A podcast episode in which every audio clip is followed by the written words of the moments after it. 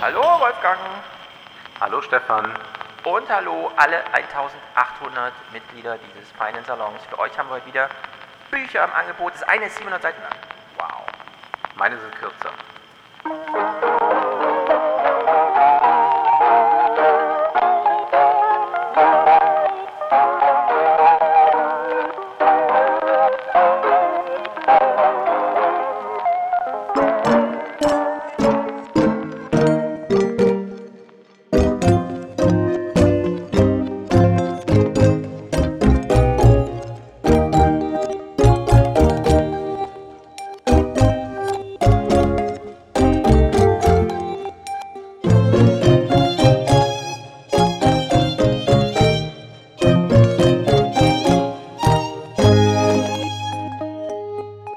Bücher sind kürzer. Ja, das Handorakel ist zumindest äh, sehr viel kürzer, aber sehr prägnant. Und du musst dich ja jetzt gleich rechtfertigen. Stefan, da bin ich sehr gespannt drauf. Warum muss Barack Obama ein so dickes Buch schreiben? Ist er so bedeutsam? Helmut Kohl Oh. hat das ja auch bis zum Exzess Ja. äh, betrieben, hat, glaube ich, drei Bände verfasst. Äh, Churchill zehn Bände oder acht Bände. Also Hm. man zeigt ja mit der Anzahl der Bände auch, wie bedeutsam er ist. Und das ist ja, wenn ich das richtig gelesen habe, noch nicht der Abschluss, sondern das ist der erste Teil. Habe ich auch gelesen, ja. Und, Und ich, ich, frage sagen, mich, was, was ist da so bedeutsam an dem Mann? Also er war nicht ganz schlecht, nicht, dass du mich falsch verstehst, aber Ja, ja, ja, ja, also. das hm. Buch ist zu kurz. Es ist Naja, wirklich zu kurz. Ich komme nachher drauf zu sprechen. Es ist Du unglaublich. es weißt ja, was kurz. Marcel Reich-Ranitzky gesagt hat. Kein deutscher Schriftsteller ist in der Lage, einen Roman zu schreiben, der länger als 500 Seiten lang ist. Das stimmt, Und jetzt das stimmt, schreibt das hier ein Präsident, immerhin kein Deutscher, ein Buch, das bedeutend länger ist. Ich bin Ich da immer sehr so. skeptisch.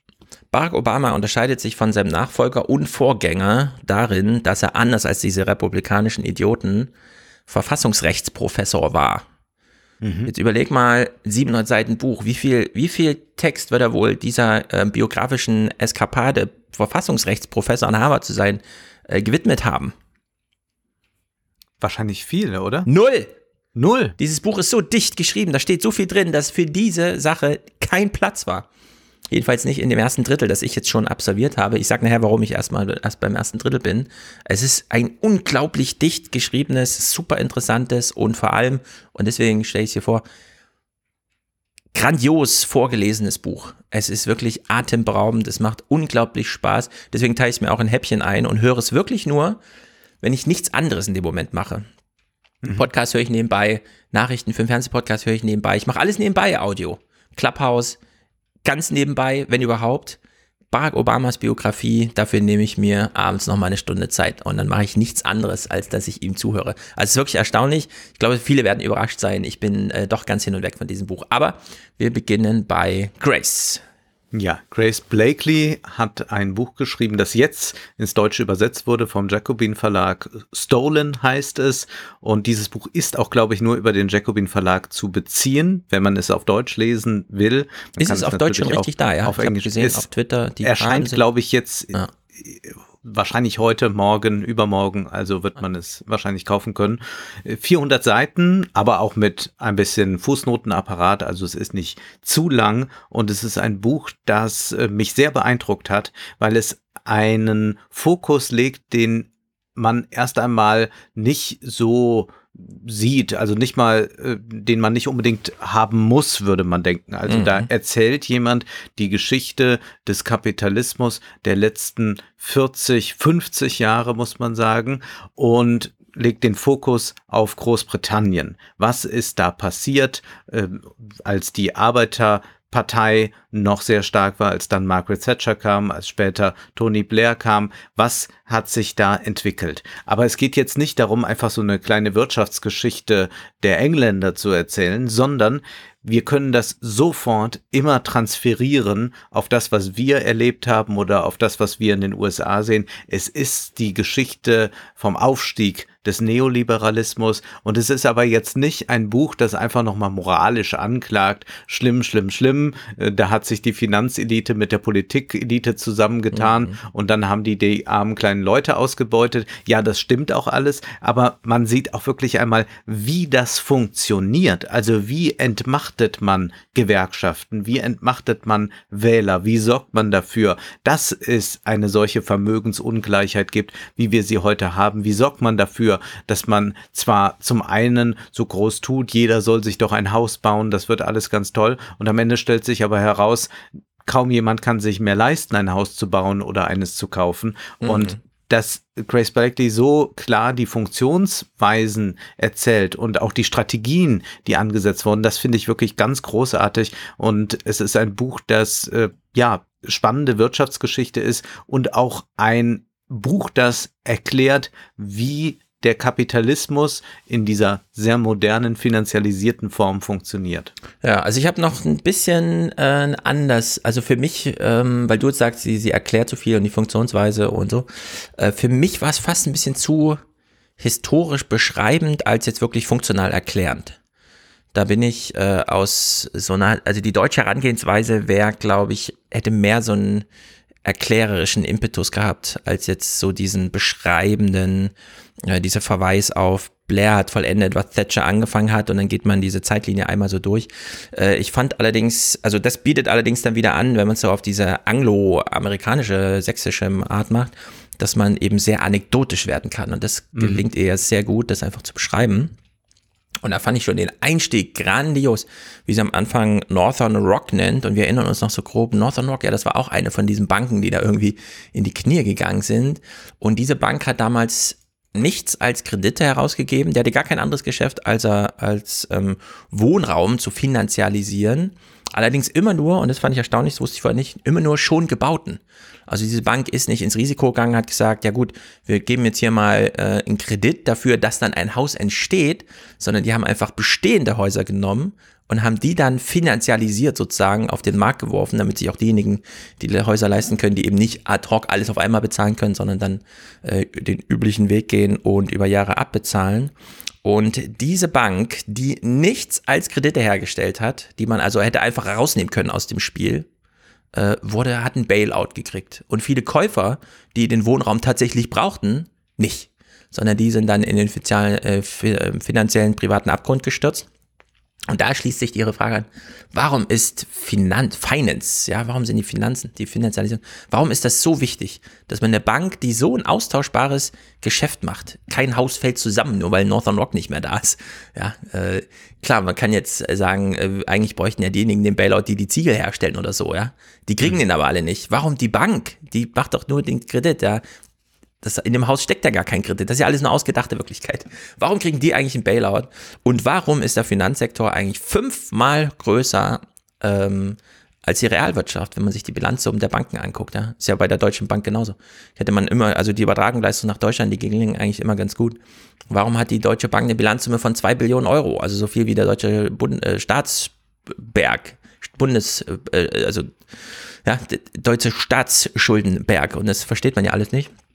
Und das fand ich ziemlich gut, wie sie von diesem anekdotischen aus äh, auf dieses Finanzialisierungsprinzip, nämlich einfach, ja, Zinsen, stetiger Geldstrom und umso mehr Leuten ihr Kredit auf die Wohnung wichtiger ist als das Gehalt, das sie jeden Monat haben, weil den Kredit müssen sie bedienen. Beim Gehalt, da kann man ein bisschen spielen muss ja nicht fix sein, wie bei so vielen. Äh, die, diese Umwandlung, dass alle plötzlich mit Krediten irgendwie zu Hause sitzen, statt dass man einfach ein solidarisches Mietprinzip oder so hat, das auch funktioniert, was in England überhaupt nicht funktioniert, weil man da, ja, wenn man mietet, kann man im nächsten Monat gekündigt werden, ohne dass man da irgendein Eigenrecht oder sonst irgendwas Eigenbedarf braucht, wie in Deutschland, sondern da ist einfach gar kein Schutzschirm. Deswegen stürzen sich alle in diese Kredite. Und diese Kredite bedeuten einfach nur einen stetigen Geldstrom von reich, äh, von arm zu reich wie sie schreibt. Und das kann man zwar BWL-mäßig gut erklären, wer da Profite macht und wer ins Minus kommt, aber es gibt überhaupt gar keine volkswirtschaftliche Erklärung zu den Effekten, die das so mit sich führt. Und am Ende hat man so einen Brexit. Und wir können allenfalls noch sagen, ja, der Brexit hat irgendwas mit dieser Finanzialisierung zu tun, was sehr stimmt, aber es fehlt die Erklärung dahinter. Und die möchte sie jetzt liefern. Und das fand ich einen sehr guten, ähm, einen sehr guten selbstgestellten Auftrag, mal so ein Buch zu schreiben.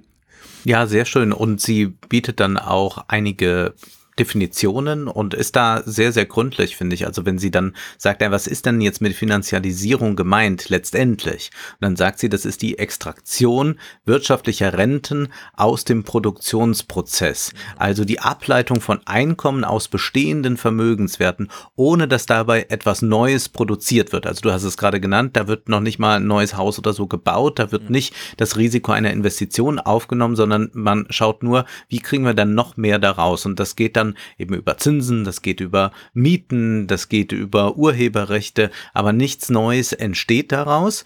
Und sie zeigt aber, wie das dann mit der Realwirtschaft verknüpft ist, also wie es ein hohes Interesse daran geht, äh, dass dann Unternehmen so handeln. Zum Beispiel sagen, wir kaufen doch lieber mal unsere eigenen Aktien wieder auf.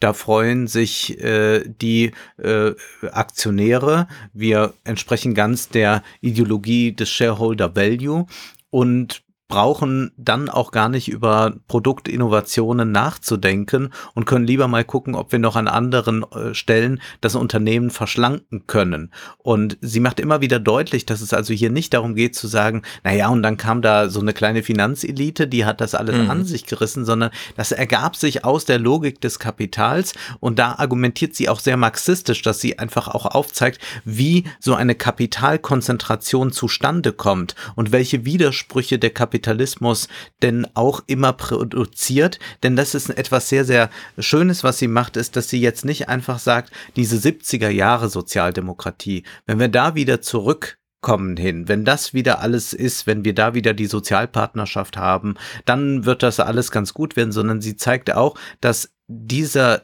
äh, diese Form der Sozialdemokratie mit stetig steigenden Löhnen auch selbst wieder inhärente Widersprüche produziert hat im Kapitalismus, die zum Beispiel dann auch für Inflation und so Geschichten gesorgt haben.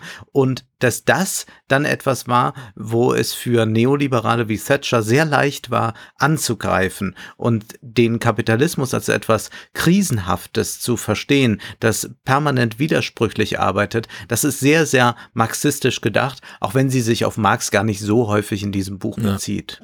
Genau, dieses, ähm, also es ist ein äh, äh, gutes Geschichtsbuch in zwei Richtungen. Einmal ähm, sozusagen in der äh, Geschichte des Denkens, also von den 80ern bis heute. Was war mit Bretton Woods und der Abschaffung dieses Systems? Das ist ja äh, breiträumig im linken Diskurs bekannt.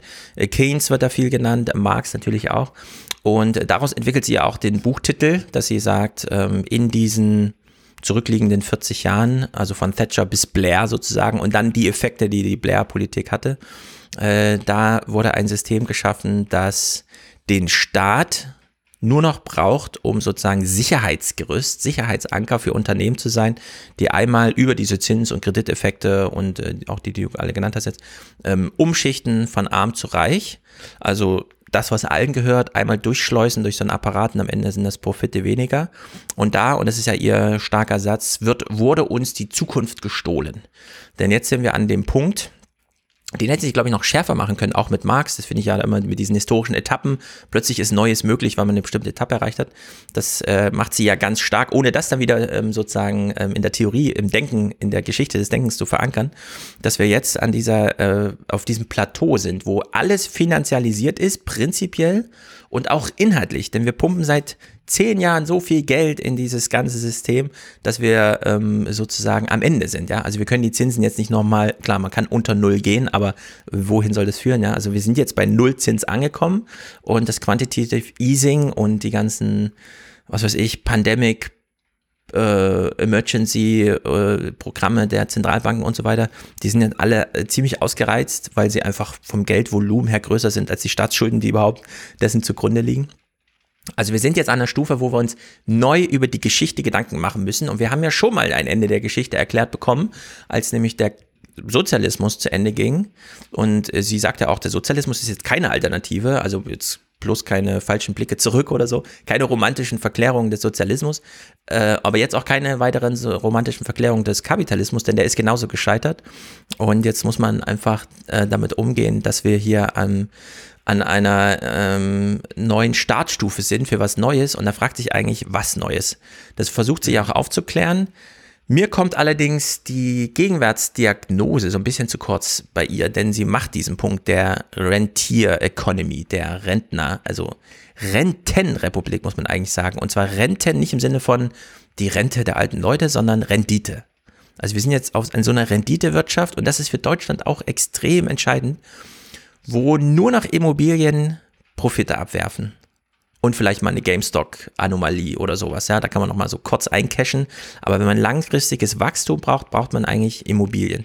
So, und das Problem ist, die soziale Mobilität bedeutet, äh, junge Menschen ziehen vom Land in die Stadt. Also wir haben eine grandios, unglaublich hohe ähm, Urbanisierung, was bedeutet, dass relativ viele ältere Menschen in Städten leben, in denen sie vor, was weiß ich, wie viele Jahren Wohnraum für ein Apfel und ein Ei gekauft haben, den sie heute an junge Menschen vermieten. Oder vielleicht auch verkaufen für so hohe Preise, dass diejenigen dann wieder 30, 40 Jahre dann abbezahlen.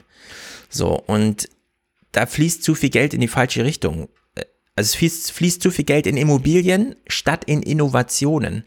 Also diese Art der Rentier-Economy, der Rentenrepublik, äh, blockiert die Jungen, die eigentlich die Innovation und Ideen mitbringen müssen, äh, weil sie den Kopf dafür nicht frei haben, weil sie jeden Monat neu überlegen müssen, wie kriege ich eigentlich ähm, die 50 Prozent Einkommen, die ich brauche, um meinen Wohnraum zu bezahlen, wie kriege ich die eigentlich zustande? Und äh, dann stürzt man sich in gar keine Abenteuer dann gründet man keine Unternehmen und da geht man auch keiner Idee nach, weil die irgendwie gut klingt oder so, sondern da macht man gar nichts. Da äh, kämpft man nur um sein Überleben. Und da gleichen sich Großbritannien und Deutschland sehr, auch wenn es in Großbritannien diese Exzesse gibt. Aber es ist in Deutschland doch auch schon angekommen, dass hier die Stake- und Shareholder, also diejenigen, die den Wohnraum haben, viel mehr vom Leben haben als diejenigen, die den Wohnraum nutzen. Und das, wie sie schreibt auf Englisch, die Taker sind wichtiger als die Maker geworden. Genau. Und das ist keine und, Verklärung der Vergangenheit, sondern das ist absolut. Nein, nein, wir können das ja klar übertragen. Also das ist ja auch dann an Zynismus kaum zu überbieten, wenn AKK sagt ja, die jungen Leute mit den hohen Mieten, ja, die sollen mal lieber Häuser bauen und kaufen. Und man fragt sich dann, ja, aber von welchem Geld denn bitteschön? Und diese Vermögenspreisinflation, die da stattgefunden hat, die beschreibt äh, Blakely sehr, sehr schön, denn das ist der Unterschied. Also wir haben keine Inflation bei den alltäglichen Waren waren, die wir kaufen. Ja, das ist ja immer das, wovor dann gewarnt wird, oh Gott, jetzt kommt die Hyperinflation. Wo wir aber eine Vermögenspreisinflation haben, ist im Immobilienmarkt, ist natürlich auch im Kunstmarkt, ist bei all diesen Luxusprodukten, äh, da ist das der Fall. Aber wir haben bei dieser Vermögenspreisinflation bei den Immobilien dann die Situation, dass die Leute eine Lohnstagnation seit Jahren, Jahrzehnten erleben, die Mieten aber immer teurer werden. Was nichts anderes heißt, ist, dass die Menschen immer weniger Lohn eigentlich haben, weil sie den ja gleich an den Vermieter abtreten müssen. Und dadurch entwickelt sich eine Ungleichheit, die so fundamental ist, dass die auch gar nicht mehr aufzuheben geht, es sei denn, man hat irgendwie Glück und erbt etwas und kann dadurch äh, dann äh, sich selbst äh, in den Rentner, in den Rentier verwandeln mhm. oder man hat auf eine andere Weise Glück und wird sehr reich und wird aber dann auch sofort wieder äh, dahin gedrängt, jetzt selbst Rentier zu werden, um also auch sofort Immobilien anzuschaffen, sie zu vermieten oder zu investieren in große Immobilienfonds. Das ist ja die andere Möglichkeit. Also man muss ja nicht selbst Wohnungen dann bauen und vermieten, sondern man kann natürlich auch über diese Fonds arbeiten und dadurch wird dieser äh, Rentierklasse immer mehr Geld zugespielt und diese äh, Differenz, die sich dann auftut, ist eine, die eine Spaltung hervorruft, die eigentlich, wo man sagen würde, die müsste doch jetzt ein, ein äh, revolutionäres Potenzial haben. Da müsste doch irgendwas innewohnen. Und das ist aber doch auch sehr geschickt gemacht von Thatcher schon, die immer sagte, ja, wir wollen, dass die Menschen ein Haus besitzen, dass sie sich dann um sich selbst kümmern können, dass da nicht der Staat eingreifen muss. Und das ist ja etwas, was AKK da im Prinzip nachplappert. Äh, man schafft natürlich durch solche Abhängigkeiten, dass man sagt, so, jetzt zahlst du 40 Jahre deinen Hauskredit ab. Ähm, schafft man etwas, was eine ideologische Funktion hat, nämlich alle verstehen sich dann plötzlich als Kapitalisten. Das heißt, ich habe ja jetzt auch Eigentum.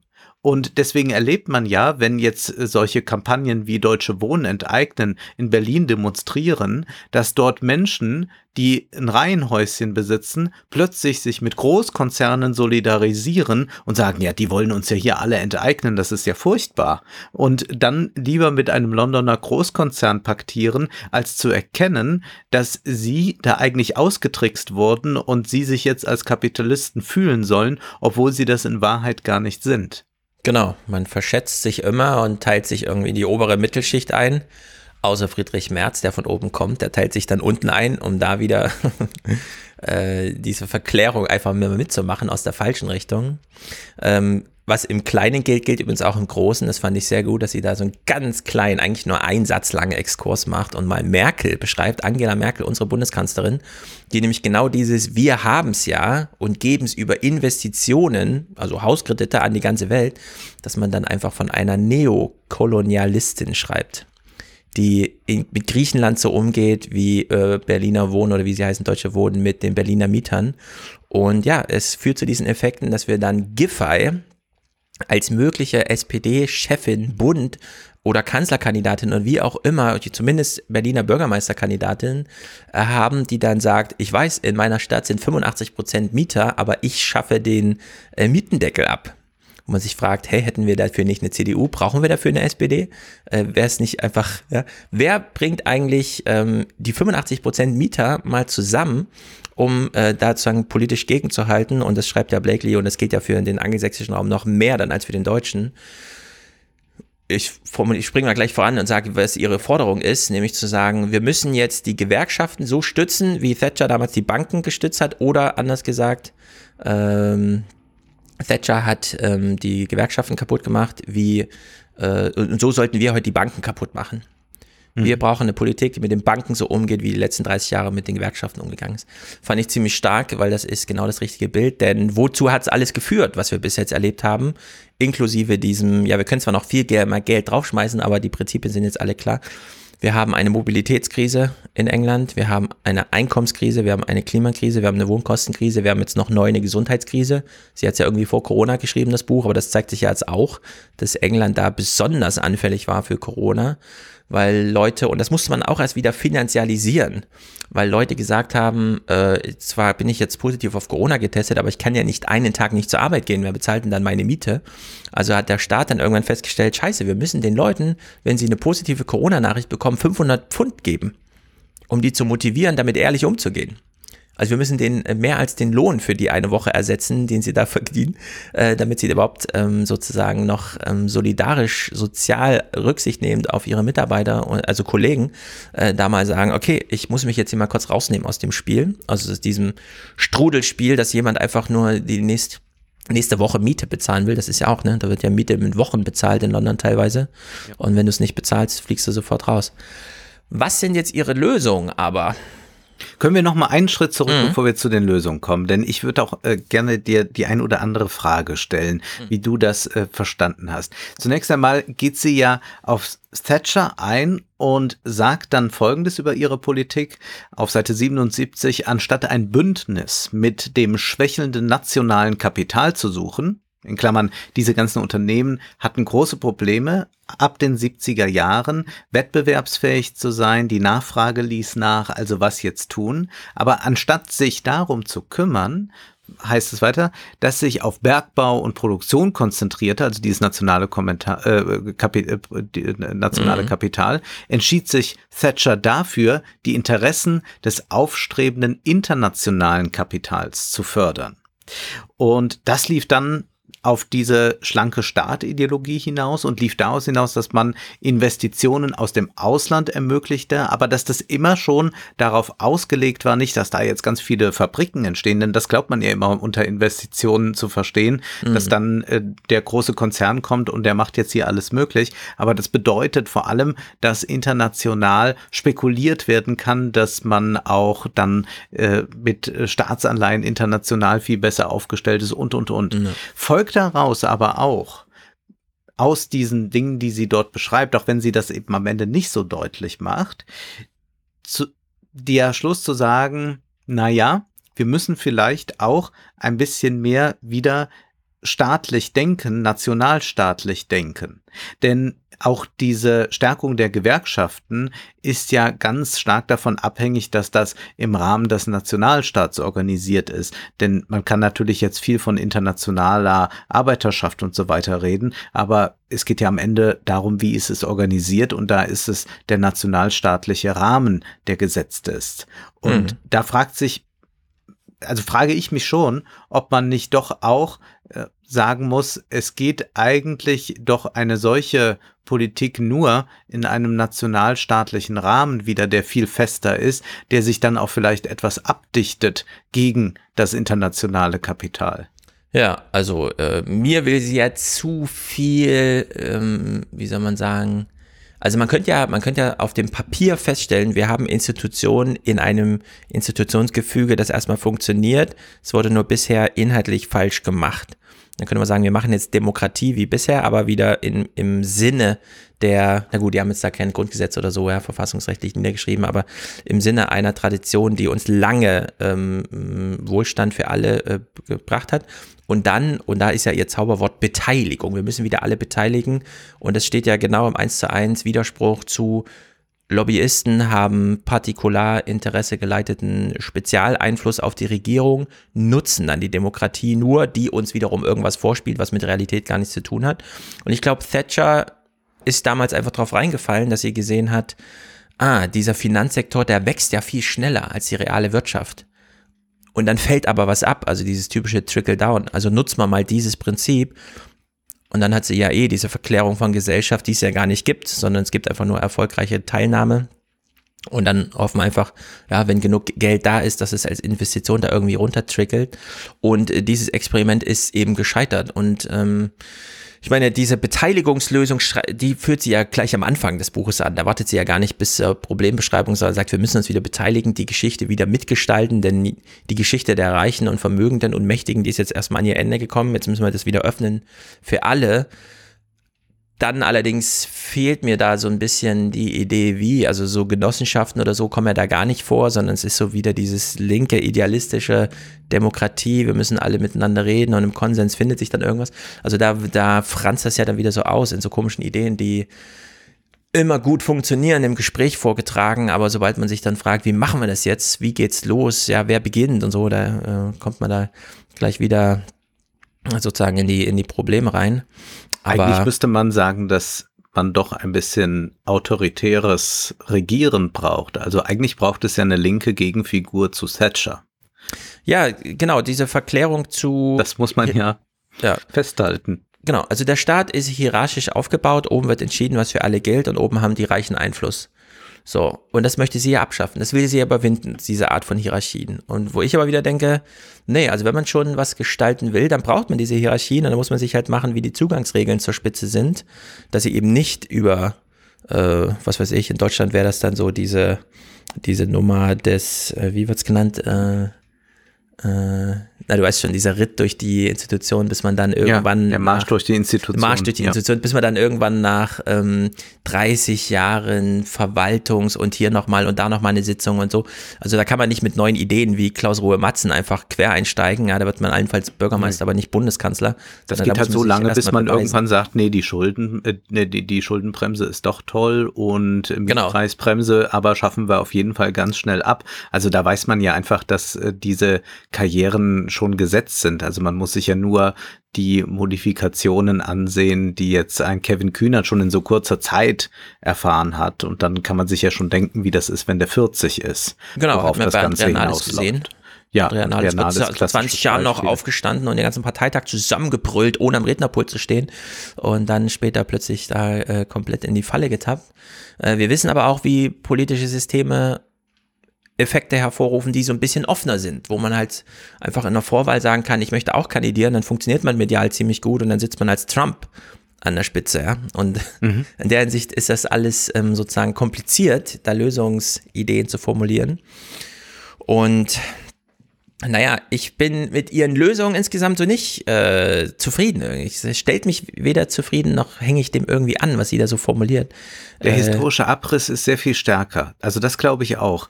Denn äh, es ist sicherlich auch sehr kompliziert jetzt zu erwarten, mach mal Lösungen dafür. Wie soll das jetzt aussehen? Das Problem ist einfach, wir haben kaum Wähler, die bereit sind, eine äh, linke Politik zu wählen, die zum Beispiel auf Besteuerung von Vermögen, auf Besteuerung von Reichen, auf Umverteilung setzt. Das ist etwas, was äh, kaum präsent ist, was also eine große Arbeit äh, braucht, eigentlich eine ideologische Arbeit, damit überhaupt ein Bewusstsein dafür da ist, was einem genommen wurde. Das ist, glaube ich, erst was, äh, was hergestellt werden muss. Ich sehe das auch ehrlich gesagt bei, bei keiner Partei. Also ich sehe das zum Beispiel auch überhaupt nicht bei den Grünen, dass da sich irgendetwas ändern würde jetzt an den äh, Ordnungen, die wir jetzt haben. Gut, da kommt ein bisschen Klimawandel obendrauf, aber das war es eigentlich dann auch.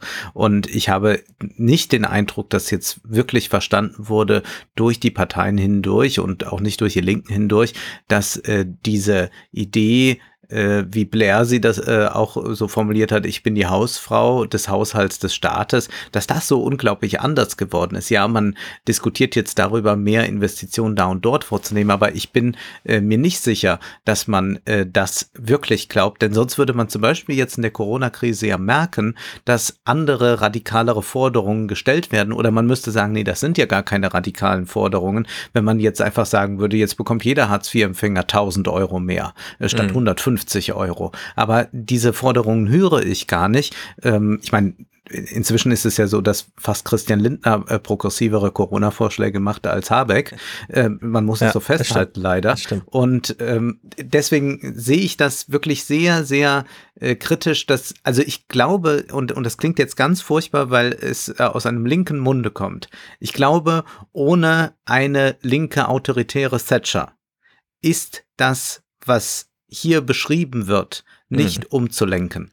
Ich kann es mir nicht vorstellen, zumindest kann ich sagen, diese Lösungen, die da kommen, sie sagt Gott sei Dank nicht Bürgerräte, aber es könnte auch noch drinstehen. Ja. Ähm, ich glaube einfach, dass das nicht genügt, denn wir haben ja, und das ist so schön da auch nachzulesen, ist mit Konstellationen zu tun, aus Juristen, also sehr viel Bullshit-Jobber haben wir da äh, am Werke, mhm. die solche Konstruktionen erschaffen, die dazu gemacht sind, dass man nicht einfach so demokratisch wieder darauf zugreifen kann. Das heißt, da wird taktiert, getrickst, gespielt. Und da muss man wirklich mit allen Wassern gewaschen sein, um sich dem entgegenzustellen. Und auch zu sagen, naja, was ergibt sich denn eigentlich aus dieser Angst der Inflation? Also zum einen sorgt man dafür, dass man eine Vermögenspreisinflation herstellt, also diese ganze äh, lockere Geldpolitik sorgt dafür, dass Immobilien zum Beispiel immer teurer werden. Zum anderen aber äh, will man auf keinen Fall, dass irgendwo Inflation in Gang setzt, äh, gesetzt wird und schürt da eine permanente Angst. Ja, weil es der Rentierklasse immer zugute kommt, wenn da oben in der Spitze eine Vermögenspreisinflation ist, wenn man noch besser die Aktienkurse nach oben treiben kann, noch besser sich die Immobilienfonds rechnen und dass man einfach mal sieht, welche Schlussfolgerung daraus eigentlich gezogen wird mhm. ähm, und wie das aber umzusetzen wäre. Sie macht ja diesen einen Vor Vorwurf, äh, Vorschlag, den ich sehr, sehr gut finde, dass sie sagt, ja, wir müssen eigentlich mehr über diese Vermögenspreisinflation reden und müssten mal schauen, was das eigentlich bedeutet. Also wir müssten ein Inflationsziel für Vermögenspreise haben, sagt sie, ja? ja. Nicht immer nur von dem anderen Inflationsziel reden. Oder sie sagt, wir brauchen eine Volksvermögensverwaltung. Und das bedeutet aber, die muss vom Staate auskommen. Das kann nicht sein, dass man sich jetzt auch BlackRock andient. Da habe ich auch äh, große Sorgen, dass man jetzt bald äh, bei Schwarz-Grün Pensionsfonds hat, die dann am Ende doch mit so einem BlackRock-Konstrukt äh, zurechtkommen. Zentralbanken mhm. demokratisieren momentan kann man ja sagen, ganz gut eigentlich, dass die EZB nicht demokratisiert ist, würde ich fast behaupten. Ja, ja, ja, ja. also, ja, ja genau. also da, da sind so diese, mhm. das sind so diese heiklen Dinge. Also ich würde sagen, ja, grundsätzlich Zentralbank demokratisieren, ja. Jetzt stelle ich mir vor, jetzt könnten Merkel und Co. auch noch da mitspielen bei den Zentralbanken, ja. dann wird ja alles noch viel schlimmer. Ja, genau, Investitionsbank für Green New Deal, das äh, schlägt ja auch Naomi Klein und so weiter vor. Das ist sicherlich nicht mhm. falsch, aber da sind wir eigentlich in der EU auch sehr nahe dran an einer solchen Idee. Das hast du ja schon häufig mit von der Leyen gezeigt. Äh, da würde ich sagen, mm, da, da, also ich glaube, ohne eine gewisse Autorität wird es nicht gehen. Genau, und äh, das ist ganz merkwürdig, dass diese linken Bücher, immer eine ganz wunderbare Beschreibung der Realität und seiner Probleme, ihrer Probleme machen und dann am Ende sich immer verfranzen in so einem, und äh, das möchte ich ausdrücklich mal so sagen, weil das gilt fast für alle Bücher, in zu komplizierten Lösungen. Man denkt immer, ah, ich schreibe jetzt ein Buch, das muss auch ein bisschen komplizierter aussehen, ansonsten ist es nicht überzeugend. Die, ein, die Antwort, einfache Antworten haben ja nur die Rechten und die Idioten und sowas, ja. Und da muss man ein bisschen widerstehen. Ich finde, man sollte sich als linke Autor und Autorin auch mal zutrauen, am Ende, und ich werde gleich eine Lösung vorschlagen, eine ganz einfache Lösung vorzuschlagen, die eben nicht damit beginnt, dass man wie Grace Blakely äh, erstmal sagt, wir müssen die Demokratie neu erfinden. Dann müssen wir das Finanzsystem sozialisieren und am besten hätten wir so ein Postbanksystem, also eine Bank, die, der quasi verboten ist, überhaupt an Vermögenswerten teilzunehmen, was deren Finanzialisierung angeht, sondern die einfach nur Banking für jedermann macht, dann auch irgendwie so digital, dass es möglichst einfach ist. Und das ist eben auch ihr komischer Vorwurf an Thomas Piketty, den greift sie ja auf. Äh, Piketty hat eine gute Lösung, nämlich die Reichen- und Vermögenssteuer. Aber Piketty hat ja nur die Finanzen vor Augen. Er hat ja gar keine Idee für sozialen oder politischen Wandel. Und da muss man sich fragen, ja, soll Piketty jetzt noch ähm, also er ist ja kein Sozialwissenschaftler im Sinne des breit angelegten Sozialwissenschaft und auch kein Politiker, der da jetzt noch ähm, im sozusagen im Maßstab der Aggressivität seiner Vermögenssteuer, die er vorschlägt, und das ist in Frankreich schon diskutiert worden, ob man nicht einfach 80 Prozent Vermögenssteuer auf Vermögen über 20 Millionen oder sowas, ja, das ist ja seine Idee und dann geht, zahlt man wirklich ein Erbe für alle aus, also jeder, der das 18. Lebensjahr erreicht, kriegt einfach mal 100.000 Euro. Das sind ja so diese radikalen Idee. Und das reicht ihr noch nicht. Sie will, dass Piketty auch noch in dieser Art der Radikalität soziale und politischen Vor Wandel vorschlägt, den er gestalten will. Und äh, da muss ich ehrlich sagen, nee, liebes linke Denken, hier, hier müssen wir mal entschlacken. Hier muss mal entschlackt werden. Wir können zum Beispiel feststellen, dass, die, dass das deutsche Grundgesetz, was das Verfassungsgefüge und die Einbindung des Einzelnen angeht, ziemlich gut ist. Hm. Genauso wie in Amerika.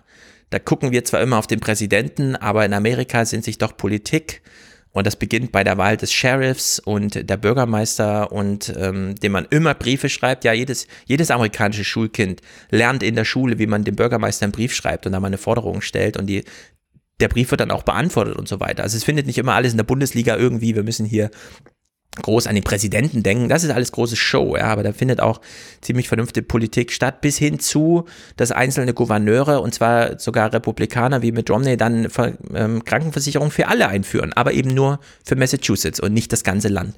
Ja, also äh, diese Fortschritte sind alle möglich, wenn man sie nur richtig macht. Wir haben vorhin im Teaser über Klaus Ruhe Matzen gesprochen. Man kann eine Corona-Politik, die die Bürger wirklich schützt, ziemlich gut im regionalen Rostock hat 200.000 Einwohner, äh, Umfeld machen. Und dann fällt, steigt die Inzidenz eben niemals über 50 und dann sterben eben keine Menschen in Altersheimen. Das kann man alles machen, wenn man nur die Möglichkeiten, die man hat, dann mal irgendwie richtig nutzt.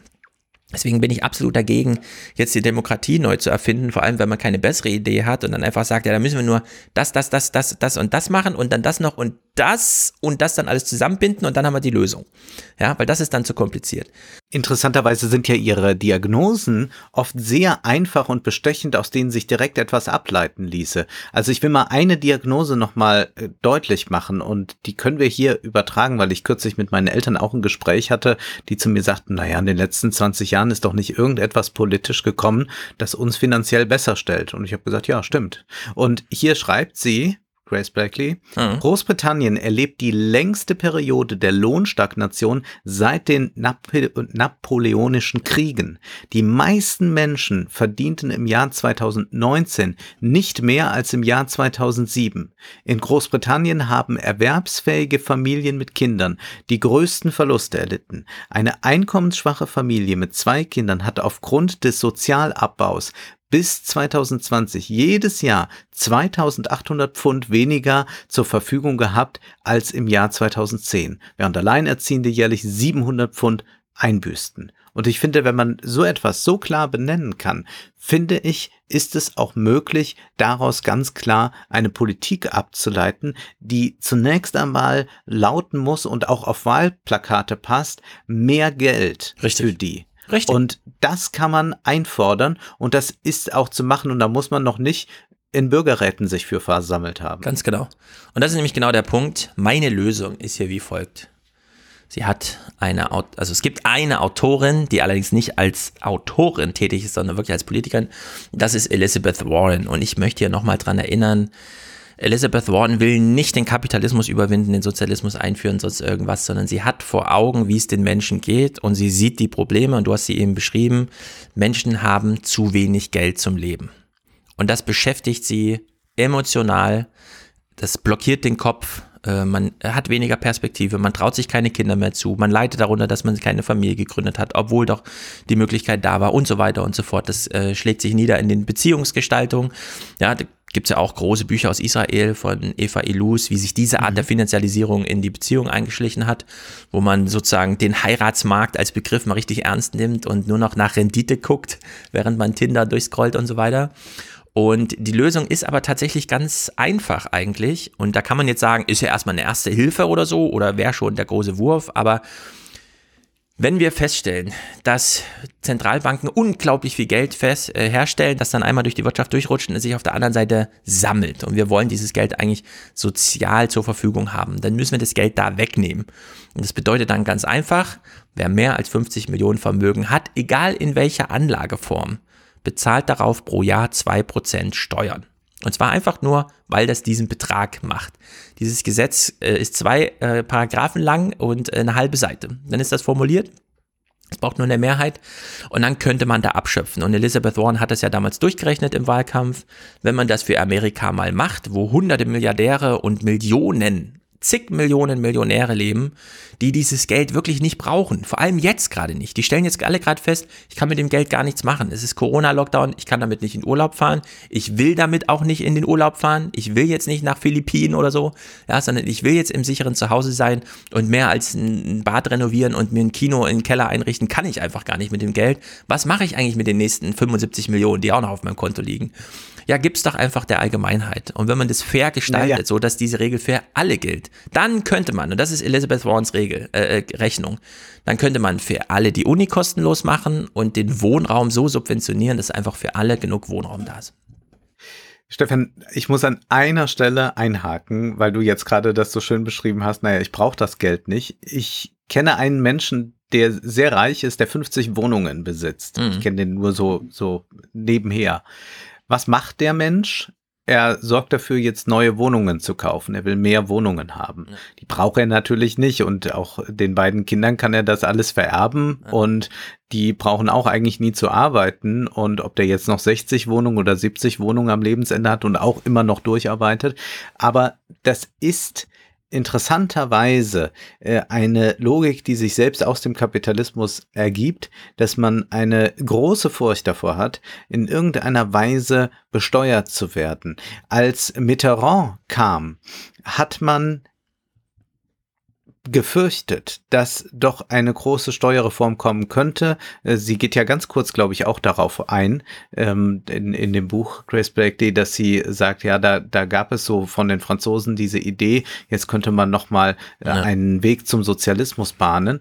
Und ich habe das beispielsweise in der Lagerfeld-Biografie, die wir hier auch besprochen haben, gelesen, dass äh, Lagerfeld, aber auch Helmut Newton und einige andere, die in Frankreich lebten, sofort Pläne schmiedeten, wie sie das Land verlassen können, wenn da irgendeine Steuer von zwei drei Prozent käme. Hm. Das heißt, diese äh, Bereitschaft von reichen Leuten, auch nur fünf Cent abzugeben, ist sehr, sehr gering, bis auf wenige Ausnahmen, die sich dann mal in solchen Positionspapieren zusammenschießen. Das heißt, man muss sich schon eines klar machen. Und das hat ja auch Gründe, warum es Warren nicht geworden ist und warum es äh, Bernie Sanders schon lange nicht hm. geworden mhm. ist. Diese Leute tun alles dafür, ähm, eher noch ein Prozent Steuern zu sparen, als drei Prozent oder zwei Prozent abzugeben. Das heißt, was man, glaube ich, sagen muss, ist, man begibt sich da wirklich in den Löwenkäfig. Genau. Und das ist auch das, was die meisten Politiker offenbar nicht so äh, realisieren. Also sie kommen ja mitunter damit zur Forderung, aber wahrscheinlich hat irgendjemand ja auch jetzt eine Franziska Giffey mal zur Brust genommen, damit sie eine solche Aussage macht. Denn man könnte ja meinen, bei 85 Prozent Mietern sind da ja vor allem die Wähler der SPD dabei. Wie kann man so dumm sein, gegen die Politik zu machen? Aber offenbar hat da ja etwas stattgefunden bei ihr. Sie wird ja nicht wirklich davon überzeugt sein, dass sie jetzt korrumpiert hat. Anders kann man das hm. ja nicht sagen. Genauso erleben wir das bei diesen ganzen ähm, jungen, äh, aufstrebenden äh, Politiker-Hoffnungen oder Influencer-Hoffnungen. Äh, ja, ich sag mal, äh, wenn eine Lilly Blautson äh, hundertmal mit dem Jet äh,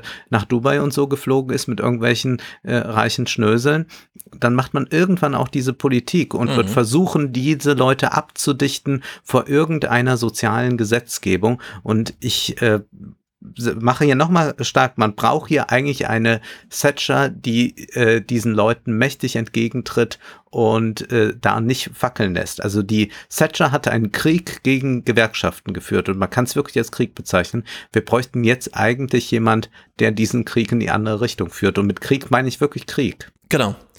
Der Krieg arm gegen reich. Aber ich will nochmal ähm, sagen, wir haben ja Demokratie.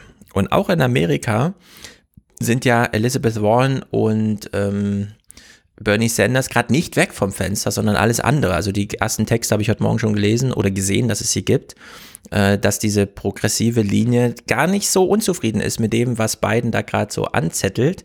Mhm. Und wir sehen, welche politischen Hoffnungen auf ähm, Alexandra Ocasio-Cortez, die genau solche Forderungen eben auch stellt, äh, liegen dass am Ende wir einen Zustand bekommen, wenn nur alle Linken in ihren Büchern mal darauf hinweisen, ähm, dass da eine Lösung besteht, zu sagen, wir machen einfach einen kapitalistischen Korridor. Unten wird subventioniert und oben wird weggenommen. Und dann reden wir nur noch über die Zahlen, aber nicht mehr über dieses Prinzip. Und das ist hochattraktiv für alle, die von dieser Idee einmal äh, angefixt werden. Und damit kann man auch tatsächlich Wahlen beeinflussen. Die Frage ist nur, ob das eine Lösung für Deutschland ist. Da würde ich sagen, die Rentenrepublik ist scharf in Amerika ist das anders. In New York hat man diese organisierten jungen Leute, die auch wirklich einen Unterschied machen. Wir haben dieses Vorwahlprinzip, wo einfach wenige Leute, die engagiert zur Wahl gehen, äh, wirklich ein, ähm, ein Pfand gegen diejenigen haben, die zu Hause denken und sagen, ach, reicht, wenn ich bei der Präsidentenwahl dann mitmache, die Vorwahlen sind mir egal. Ähm, da kann man einiges bewegen. Und in England sieht man das ja auch, dass da Leute jetzt wirklich sehr unzufrieden sind und dass das Land auch wirklich nicht von der Stelle kommt. Also diese Deindustrialisierung und diese Finanzialisierung, die ist ja da in einem Maße, dass man sich jetzt wirklich äh, langsam Sorgen um das Land machen muss und man auch dort selber feststellt, wir sind kein modernes Land mehr. Wir haben uns ja selber rausgenommen aus dem Spiel. Wir müssen jetzt mal was tun. Und da ist mir äh, die, die Antwort, die Blakely auf diese Misere gibt, einfach zu kompliziert das ist seitenlanges ähm, hier, da und die Stellschraube und da müssen wir nochmal und hier wurde auch damals vor 30 Jahren falsch abgebogen und so. Und da würde ich sagen, nee, dann sagen wir jetzt lieber, wir haben erstmal, sagt sie ja selber, Sozialismus ist keine Lösung, wir können nicht zurück zum und so. Ja? Und dann kann man sagen, okay, wir haben jetzt diesen Kapitalismus, diese Marktwirtschaft. Kann man die im Verbund mit der Demokratie, das erfolgreichste politische Modell nach dem Zweiten Weltkrieg, diese Verknüpfung aus Demokratie und Marktwirtschaft, kann man das nochmal revitalisieren. Und da ist sie mir zu zaghaft und da kommt zu wenig und da finde ich, ist die amerikanische Diskussion zum Glück sehr viel weiter und ich würde mir in Deutschland wünschen, dass wir diesen diese Art des englischen zu viel Denkens ähm, gleich überspringen und auf diesen amerikanischen Pragmatismus einschwenken, wenn wir ähm, so, aber ich sehe auch schon wieder, wie das Jakobin-Magazin in Deutschland äh, ganz erfreut darüber ist, dass man jetzt Blakely auf Deutsch machen kann und man eben erstmal diese Schiene jetzt geht. Aber das ist auch gut. Ich meine, sie ist ja, gehört ja schon zu den Pragmatikerinnen. Also wir dürfen das jetzt nicht das stimmt, ganz auch, hier ignorieren. Richtig. Also du hast die anderen Texte von anderen Linken nicht gelesen. Es geht noch schlimmer, Nein, richtig. Was ich, was ich glaube, ist, dass sie, die ersten 300 Seiten sind wirklich äh, sensationell gut geschrieben und äh, klar nachvollziehbar, wie diese Entwicklung ist. Und ich glaube einfach, man kann sich diese Schlusskapitel, diese beiden sparen, beziehungsweise kann sie überfliegen und sich dann selbst überlegen, nach den 300 Seiten, was wäre denn eigentlich eine sinnvolle, pragmatische Politik? Ja. Und das lässt sich daraus ableiten, denn das ist ja eigentlich das Tolle bei Jacobin und Jacobin ist ja eigentlich ein amerikanisches Magazin, das wir jetzt nun glücklicherweise auch in Deutschland haben, ist es ja so, dass wir ähm, da es mit einem Magazin zu tun hat, aus der Nähe, aus dem Umfeld von Sanders, AOC und so weiter, äh, das sagt, ja, wir müssen jetzt mal was ganz, ganz Konkretes machen und müssen jetzt mal sagen, äh, Text the Rich und all diese Geschichten. Und deswegen glaube ich, ist das sehr gut als Grundlage. Und vielleicht sollte man auch dann, wenn man als äh, Autor nicht jetzt diese Lösungsvorschläge so bieten will, dann sie einfach weglassen, sondern einfach das äh, bieten, hinstellen und sagen so, so, die Lösung macht jetzt bitte der pragmatische Politiker oder wer auch immer. Ja. Und das wäre dann vielleicht sinnvoller, äh, als äh, mit diesen, ja, ich versuche jetzt mal alle noch irgendwie einzufangen am Ende. Das führt sicherlich einfach zu weit und äh, führt auch am Ende ins Nichts. Aber ich glaube schon, dass man diese Funktionsweisen des Kapitalismus schon auch verstehen muss. Also, dass man so ein bisschen wegkommt, einfach nur davon zu sagen, naja, die Menschen sind so reich oder die sind so reich und warum sind die denn so reich, sondern man muss es dann auch äh, wirklich begreifen, äh, wo das systemisch auch herkommt und was das dann auch bedeutet und dass es dann auch bedeutet, dass man über äh, Pensionsfonds ganz anders nachdenken muss, denn sonst spielt man eigentlich mit Forderungen nach Pensionsfonds genau diesen Reichen wieder in die Hände. Ja. Und das muss man aber schon verstehen. Also das ökonomische Wissen ist ja generell äh, vor allem äh, bei äh, äh Linksliberalen so gut wie nicht vorhanden. Deswegen kümmern sie sich ja auf Twitter die ganze Zeit auch nur um irgendwelche Kolumnen. Aber das ja, ja, heißt, äh, also das ist für mich einfach jetzt ein, ein nochmal ein sehr gutes Lehrbuch, mit dem man nachvollziehen kann, was ist passiert. Und die Schlussfolgerungen muss man, glaube ich, denen überlassen, die es gelesen haben und gar nicht so sehr der Autorin. Sehr gut, sehr gut, ganz genau.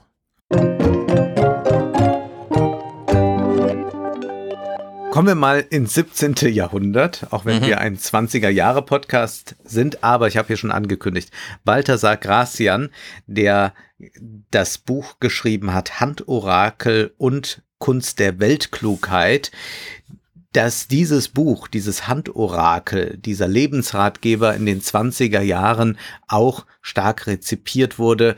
Wir hatten schon das Gedicht Verwischt die Spuren von Brecht.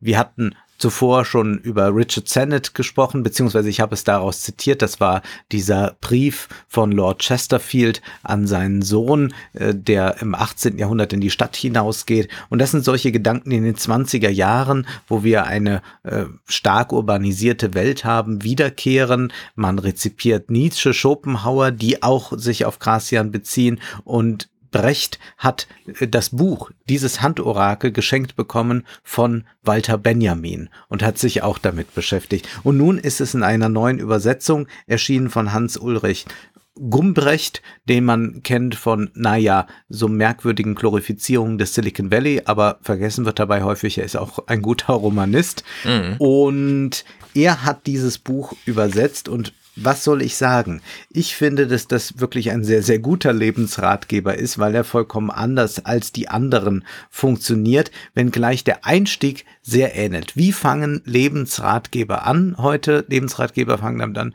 die Welt wird immer komplexer.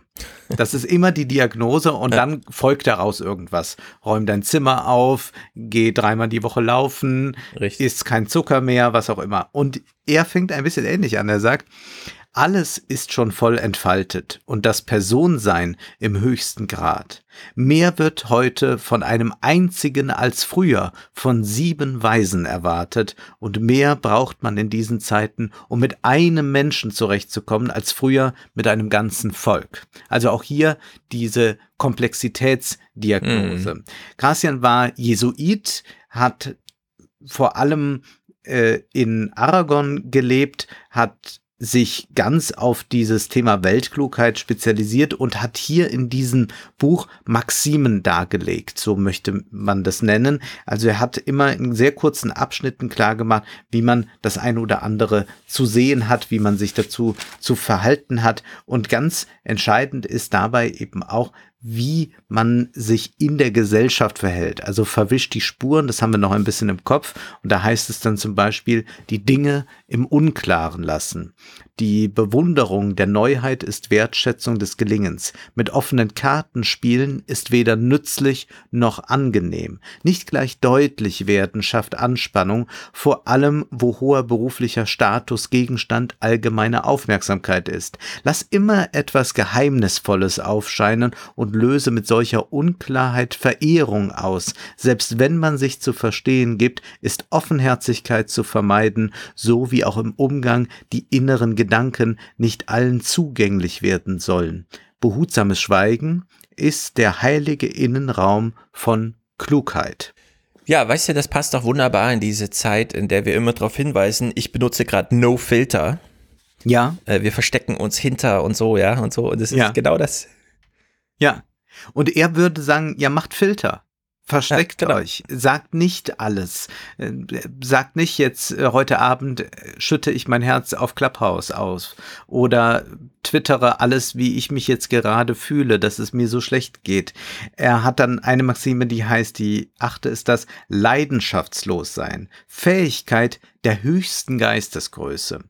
Ihre Überlegenheit erlöst einen von der Unterwerfung unter gemeine Außeneindrücke. Keine größere Herrschaft gibt es als die über sich selbst, seine eigenen Affekte. Sie wird zum Triumph des freien Willens. Und wenn die Leidenschaft schon das Persönliche beherrscht, darf sie sich nicht an das Amt wagen, umso weniger, desto höher es ist. Eine gebildete Haltung, um sich Enttäuschungen zu ersparen und sogar den Weg zum Ansehen abzukürzen. Also das ist ein Lebensratgeber, der auch sagt, wie mache ich Karriere, wie verhalte ich mich da, was sage ich, was behalte ich lieber für mich. Also das ist schon auch karrieristisch, das ist ein bisschen machiavellistisch an manchen Stellen, würde man fast sagen, aber es sind auch schöne Überlegungen dazu äh, ähm, zu finden, wie verhalten wir uns zu Natur. Viele haben ja so eine merkwürdige Naturverehrung. Ich habe die ja gar nicht. Also ich finde Natur immer gut, wenn was dazwischen ist. Eine Linse, ein Fenster oder wenn Natur gemalt ist.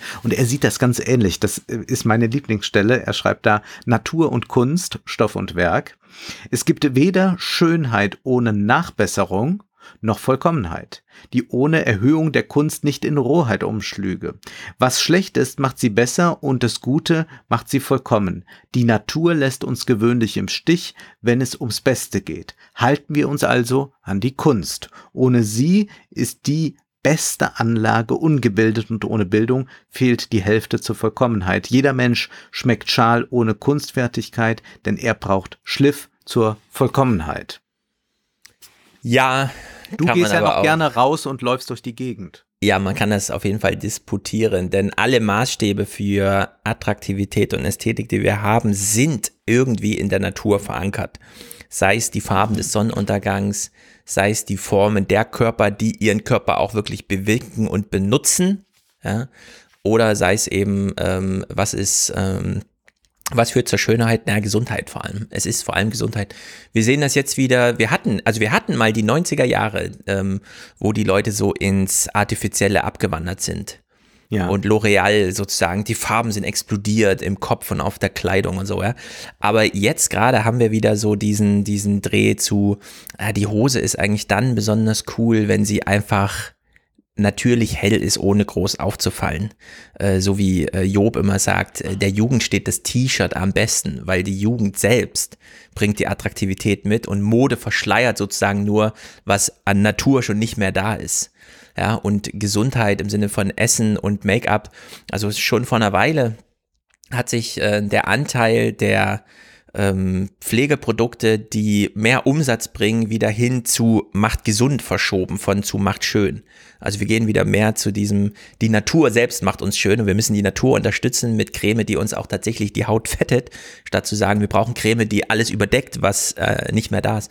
Und in der Hinsicht äh, ist das immer zu disputieren. Ich finde es aber äh, trotzdem immer mega gut, wenn solche Gegenargumente kommen, weil man daran immer wieder schärfen kann, äh, wie, wie eigentlich jetzt gerade der Stand der Dinge ist, denn nur vor 20, 30 Jahren war das ganz anders. Also diese wilden 80er und 90er, da wollte man gar nichts mit der Natur zu tun haben. Ja? Da kam es Genau. drauf an, dass die Farbe Schulterpolster, die Genau. eine komplett andere alles komplett Körperform gegeben übertrieben, haben. Form und Farbe so weit weg von Natur wie möglich. Aber jetzt gerade ist es, äh, sehe ich doch, glaube ich, so ein Shift in eine andere Richtung. Naja, Allerdings darf man haben wir bei Instagram Körperbilder, Ja, genau, also gerade männliche Körperbilder, die haben sich doch enorm verändert dahingehend, dass die zwar natürlich sind, also die haben jetzt vielleicht nicht so viel Schönheitschirurgie da drin, aber diese merkwürdigen Muskelkörper, die da kreiert werden, na ja, das ist ja auch von der natürlichen Form des Menschen äh, auch sehr weit entfernt, sondern man hat eher den Eindruck, hoch, ist schon wieder ein neuer Marvel-Film draußen. Genau, und da muss man ganz deutlich sagen, und da widerspreche ich mir dann selbst, ich habe jetzt über diejenigen, die auffallen, gesprochen, die sich selber aber wieder als Spitze von einem Mainstream absetzen, der sich ja wieder dadurch auszeichnet, dass er gar nicht naturnah ist. Also wir haben ein großes Problem mit Übergewicht, äh, Krankheiten, Zivilisationskrankheiten und so weiter. Nur an wir, wir sehen sozusagen, wie die Ideale und die Realität auseinanderfällt und in der Realität stimmt alles. Wir sind so weit weg von der Natur wie immer. Wenn wir allerdings uns in Idealform bringen wollen, dann eigentlich im Hingang zur Natur. So will ich es vielleicht sagen. Mhm. Ja. Wie halten wir eigentlich die Dummen am besten aus? Das ist ja jetzt gerade sehr wichtig, wenn Wo sie alle manche überall, ja. politischen Entscheidungen äh, beobachtet oder Dinge, die nicht kommen, dass wir immer noch keine Schnelltests jetzt alle haben. Also, da schreibt er auch was. Die Weisen waren immer ungnädig, denn wer Wissen vermehrt, vermehrt Ungeduld. Wer viel weiß, ist schwerer zufriedenzustellen. Nach Epiktet ist die größte Lebensregel das Aushalten können und darauf führt er die Hälfte der Weisheit zurück. Wenn alle Arten von Dummheiten ausgehalten werden müssen, braucht es viel Geduld. Manchmal irritieren uns die am meisten, von denen wir abhängen, Politiker, was für die Übung, sich zu beherrschen, wichtig ist. Aus dem Dulden geht der unschätzbare Friede hervor, der das Glück auf Erden ist. Und wem der Sinn nicht nach Aushalten steht, soll sich zum Zurückziehen entschließen, wenn er sich denn selbst aushalten kann. Also vielleicht da dann von ja. Twitter erstmal abmelden, um nicht jeden Tweet äh, von Jens Spahn mitzubekommen zum Beispiel. Ja, das ist in allen Dimensionen einfach perfekt. Du schaltest abends die Fernsehnachrichten ein, siehst die Elite mit dir sprechen, wie sie dir dankt dafür, dass du beim Lockdown so toll mitgemacht hast und du denkst, so dumm kann das doch gar nicht sein. Und dann schaltest du Clubhouse ein, wo sich alle beteiligen, die einfach nur können und denkst dir, so dumm kann das doch gar nicht sein. Und man hat das tatsächlich überall. Ja, das stimmt. Da muss man ja. sich sehr disziplinieren. Aber seit ja. hunderten Jahren von Jahren, wie wir jetzt hören. Äh, das ist eigentlich so schön zu lesen. Also die Probleme sind doch sehr ähnlich wiederum. Also nicht, dass ich jetzt sagen will, naja, es ist alles eh gleich ewige Wiederkehr, aber solche grundsätzlichen Konstellationen, äh, die sich ergeben, wenn das Individuum in der Gesellschaft ist, die sind hier schon ganz eindeutig zu finden. Und das ist für mich einfach ein sehr gutes Vademekum durch diese wirre Zeit und vielleicht auch durch äh, die sozialen Medien deshalb, weil es immer wieder darum geht, dass man nicht so sehr nach vorne tritt, dass man nicht alle Emotionen ausbreitet, dass man nicht permanent glaubt, das jetzt auch noch Leuten mitteilen zu müssen. Und das ist eine sehr schöne Disziplinierungsübung. Also wir trainieren ja viel unsere Muskeln und unser Herz-Kreislauf-System und so weiter aber man kann auch das eigentlich trainieren. Und das ist so ein Buch, das so ein Übungsratgeber ist, wie, welche, welche Übung mache ich heute? Und da noch eines zum Schluss, dann geht es zum Beispiel auch darum, den Willen zu verschlüsseln, also wieder verwischt die Spuren im Prinzip. Es heißt da, es sind die Leidenschaften, die geheimen Türen des Geistes. Das am meisten praktische Können besteht im sich verstellen. Wer mit offenen Spielkarten spielt, nimmt das Risiko an zu verlieren. Die Zurückhaltung des Vorsichtigen soll mit der Aufmerksamkeit des Weltoffenen rivalisieren. Gegen Luchsaugen für die Redie, Sepiatinte für die Innerlichkeit. Man soll seinen Geschmack nicht kennen, damit man ihm nicht zuvor vorkommen kann. In einigen Fällen mit Widerspruch, in anderen mit Schmeichelei. Also man soll sich sehr dafür hüten, was man preisgibt. Und das ist ja im Zeitalter des Überwachungskapitalismus keine schlechte Idee. Mhm. Okay, dann schließe ich mal direkt daran an, aber dann doch ganz anders, denn hier geht es ja darum, wie führen Menschen miteinander ein Leben, die sich kennen, die sich nicht kennen, die sich erahnen, die wissen, da wohnt jemand, keine Ahnung und so. Wie, was weiß man eigentlich über andere Menschen?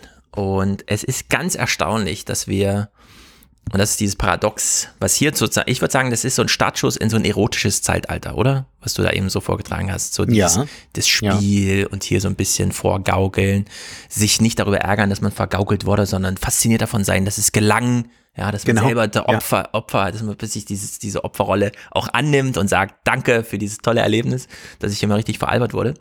Und äh, eins dieser Paradoxe ist ja, die mächtigsten Menschen der Welt, und wir reden heute über zwei, zumindest in ihrer Rolle, sofern sie die dann haben, die politische, was weiß man eigentlich über die?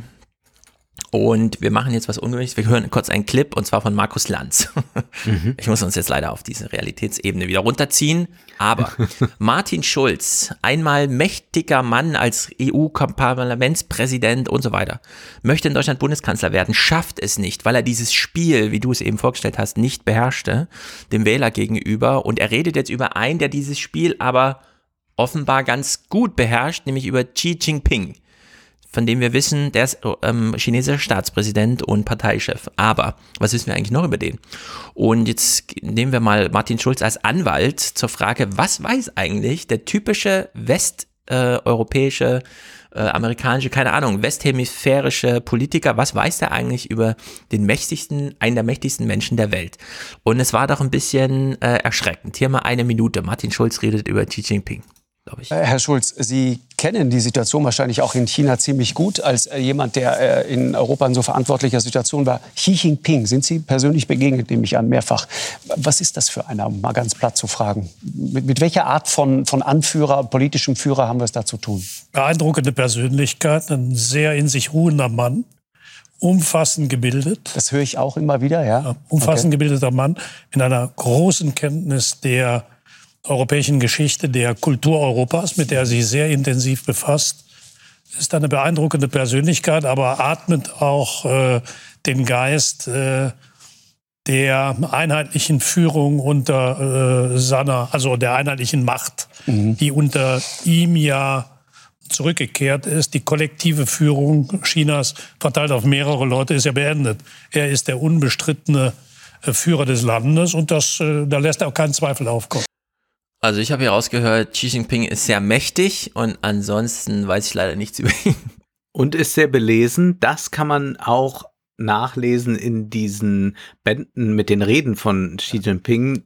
Über die haben wir auch mal gesprochen. Da, da gibt es so ein Nachwort und da wird am Ende dann so gesagt, wie unglaublich belesen er ist und mhm. was ihn alles interessiert. Und es gibt ja auch diese chinesische Seite, wie heißt die Global Global Times oder wie die heißt, ja, die, die, äh, dann Global Times, die Englisch publiziert. Ja, die dann auch immer die Leseliste veröffentlicht oder was äh, Xi äh, Jinping rät und da ist dann Dickens, Solar oder was weiß ich alles dabei. Also vielleicht äh, stimmt das auch, dann ist er tatsächlich sehr, sehr gut zu Hause im europäischen Literaturkanon, was ja, ja denkbar ist. Ja, also dass sich Menschen hinter Bücherwänden verstecken oder vor Bücherwänden äh, präsentieren im Zoom-Zeitalter, das Soll wissen wir. Wo gesehen haben, ja. da gibt es ja auch schöne Ratings bei Twitter, wo man das dann mal so ratet, wer hat eigentlich die schönste Bücherwand und so. Aber wir können eigentlich sagen, wir wissen nichts über diesen Mann, nee. oder? Und Martin nee. Schulz weiß auch nichts über diesen Mann. Nee. Er ist völlig blank, er überlegt, scheiße, was sage ich jetzt eigentlich? Ich kann ja nicht sagen, ich habe keine Ahnung von dem mächtigsten Mensch der Welt. Ja. Naja, stellt sich raus, wir können gar nichts über ihn wissen, denn wie Jeffrey Wasserstrom im, in The Atlantic schreibt, in der Überschrift schon fragend, warum gibt es eigentlich keine Biografie von Xi Jinping? Selbst wenn man was wissen wollte, klar, man kann jetzt die äh, Buchhandelsregale, hast du ja vorgestellt, sind ja auch in Deutschland voll. Was hat er gesagt? Ja, was, was, was ist gerade Stand der Propaganda? Das kann man natürlich überall erfahren, aber so eine Biografie, äh, die vielleicht so ein bisschen so Art der Beglaubigung erhält von dem einen oder anderen, der sagt, ja, das stimmt, habe ich auch so erlebt, gibt's nicht. So, und äh, das ist ganz interessant. Und da schreibt der Jeffrey äh, anekdotisch von einer Podiumsdiskussion, an der Jan Lianke teilnimmt in, in der Uni in Shanghai. Leben in China ist irgendwie komisch. Es fühlt sich ein bisschen an wie Nordkorea, aber auch wie Amerika. Zur selben Zeit. Ja, und da sieht man schon die Bandbreite, die so möglich ist, wenn man ansonsten auf sich selbst gestellt ist, wenn man sagt, äh, was halte ich, also bei Putin weiß man, was, woran man ist, ja. Das ist ein Autokrat, der ist reich und wie auch immer. Das, ist, das gleiche gilt für Orban, für, für, für Obama, für Trump. Da wissen wir alles. Äh, selbst bei Angela Merkel, ja, gibt es Biografien, wo erklärt wird, welche Motivation in der DDR hat sie getrieben, dann irgendwie die Gelegenheit zu nutzen, um und so weiter und so fort. So, und das fällt hier alles aus. Und ähm, wir haben es eben mit einer Regentschaft von Qi zu tun, die sein ganzes Leben noch dauern wird, wahrscheinlich, wenn da nichts dazwischen kommt, die äh, zum einen große Schritte nach vorne, aber eben auch große Schritte zurück bedeuten. Ja? Also wir haben Straflager für Andersdenkende in, äh, in China und gleichzeitig haben wir Freihandelspartys in Davos, an denen er auch teilnimmt und alle sind ganz beeindruckt und dann kommt noch so eine Prise russischen Personenkults dazu, schreibt er äh, so Putin und Gorbatschow mäßig, ja. Es ist so eine Zeitenwende und da steht halt jemand an der Spitze, also hängen wir das irgendwie so ein bisschen an ihm auf und sagen, die 25 Schlüsseltechnologien will China, ja, das ist so eine Idee von Xi Jinping, weil er will China nach vorne bringen. Irgendwie so, ja. Man baut sich das dann halt alles zusammen, aber eigentlich wissen wir nichts und sagen deswegen so wie Martin Schulz, also der Xi, das ist eine Klasse für sich äh, für sich. Der, der passt so gar nicht in irgendeine historische Form, die schon vorgegossen ist, wo wir ihn so reinstecken könnten. Und da unterscheidet er sich eben sehr von Putin, Kim, Duterte, Orban, also der Jeffrey nennt jetzt nur mhm. die, wahrscheinlich auch um so ein bisschen in die Richtung zu gehen, aber von denen gibt es allen Biografien. Also da wissen wir was über die. Die müssen nicht autorisiert oder selbst geschrieben sein, aber die gibt es halt. Und das Einzige, was es über Chi gibt, ist ähm, Propaganda und Gossip-Literatur. Also einerseits die, die er selber rausgibt und dann halt so Gossip-mäßig, so kleine Snippets, dass man mal irgendwie, keine Ahnung, sein Vater war ja auch und so. Oder mhm. wie war das damals mit Mao, als die Familie aufwuchs?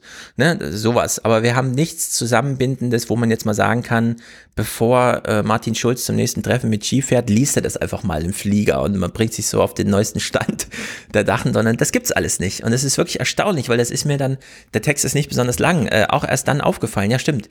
Der Chi äh, Während es völlig normal ist, dass äh, deutsche Fernsehmoderatoren von dem Putin reden und ganz Russland meinen, ist das in China anders.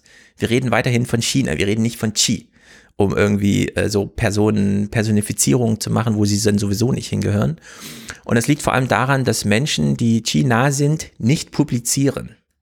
Und zwar gar nicht. Nicht auch zu anderen Themen oder so. Dieses, das sind alles ganz abgeschlossene Riegel. Da schreibt niemand öffentliche Briefe oder Zeitungsartikel oder sonst irgendwie. In dieser kommunistischen Partei da in Peking. Und äh, man findet allenfalls irgendwelche Longreads, in denen mal so ein bisschen äh, spekuliert wird.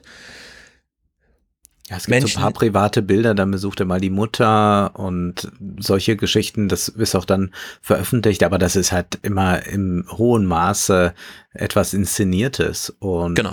es stimmt, ich habe äh, im Übrigen auch immer mal wieder danach gesucht, nach Biografien und war so erstaunt, dass man von jedem Präsidentschaftskandidaten ja. Äh, zehn Autobiografien und zehn Biografien über ihn lesen kann, mhm. aber bei Xi nicht.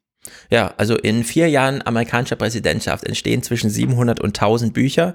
Dann kommt mhm. jemand wie Trump, dann sind es plötzlich 1500. Äh, das findet da alles nicht statt. Denn, wie gesagt, Menschen, die ihm nah sind, publizieren nicht. Menschen, die publizieren, von denen wissen wir, die sind der chinesischen Führung nicht nah. Also da gibt es einen ganz großen Bannkreis, der sich da irgendwie drumrum zieht. Und Xi redet niemals mit Journalisten. Nie der macht keine Pressekonferenzen, der gibt keine Interviews, gar nichts. Es ist äh, wirklich ganz erstaunlich. Yang Zemin hat einmal ein Fernsehinterview in Amerika gegeben. Einmal. Da hat man so ah, eine ja. Gelegenheit mal genutzt. Ansonsten findet das einfach nicht statt.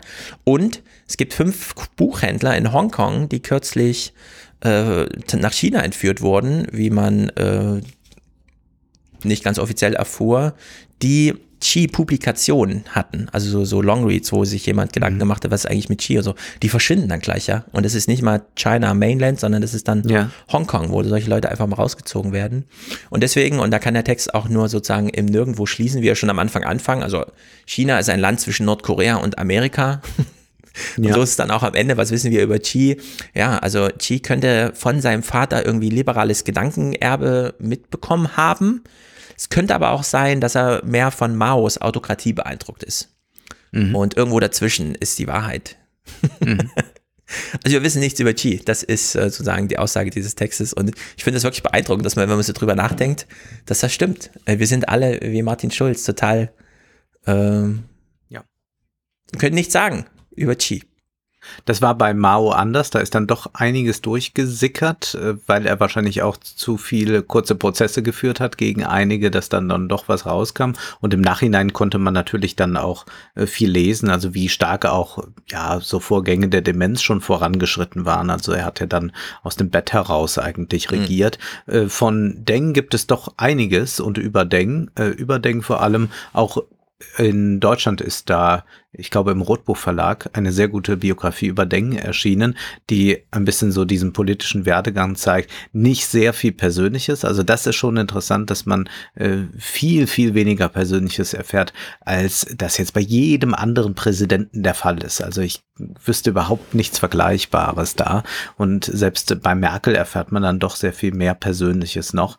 Ja. Das ist schon erstaunlich, wie sehr das dort zum einen abgeschnitten ist, zum anderen aber auch wahrscheinlich eine äh, Frage der Haltung ist, da wären wir schon wieder fast bei Krasian, dass man sagen kann, ja, das ist aber auch dann nicht so wichtig. Also diese Frage sich des sich nicht selbst so wichtig nehmens, was jetzt das Privatleben anbelangt, was zugleich immer noch bedeuten kann, dass man ein großer autoritärer Führer wird, das ist etwas, was schon sehr entscheidend zu sein scheint. Man kann sich das gar nicht vorstellen, so wenig über einen amerikanischen Präsidenten zu wissen, weil wir es bei den amerikanischen Präsidenten auch immer mit der ganzen Familie zu tun haben. Mhm. Und das war ja auch was, was jetzt schon viele gewurmt hat bei Trump, dass man Melania nicht mehr sah, dass es Gerüchte gab, werden da Doubles ja. mitgenommen, hat sie ja, ja. sich schon längst aus dem öffentlichen Leben ausgeklingt, wie geht's eigentlich dem kleinen Sohn? Das war schon viel zu wenig, was Trump da öffentlich gemacht hat hm. für die amerikanische Gesellschaft und die amerikanische Presse, weil man schon auch die First Lady quasi mitgebucht hat. Die möchte man haben und die Kinder und so weiter.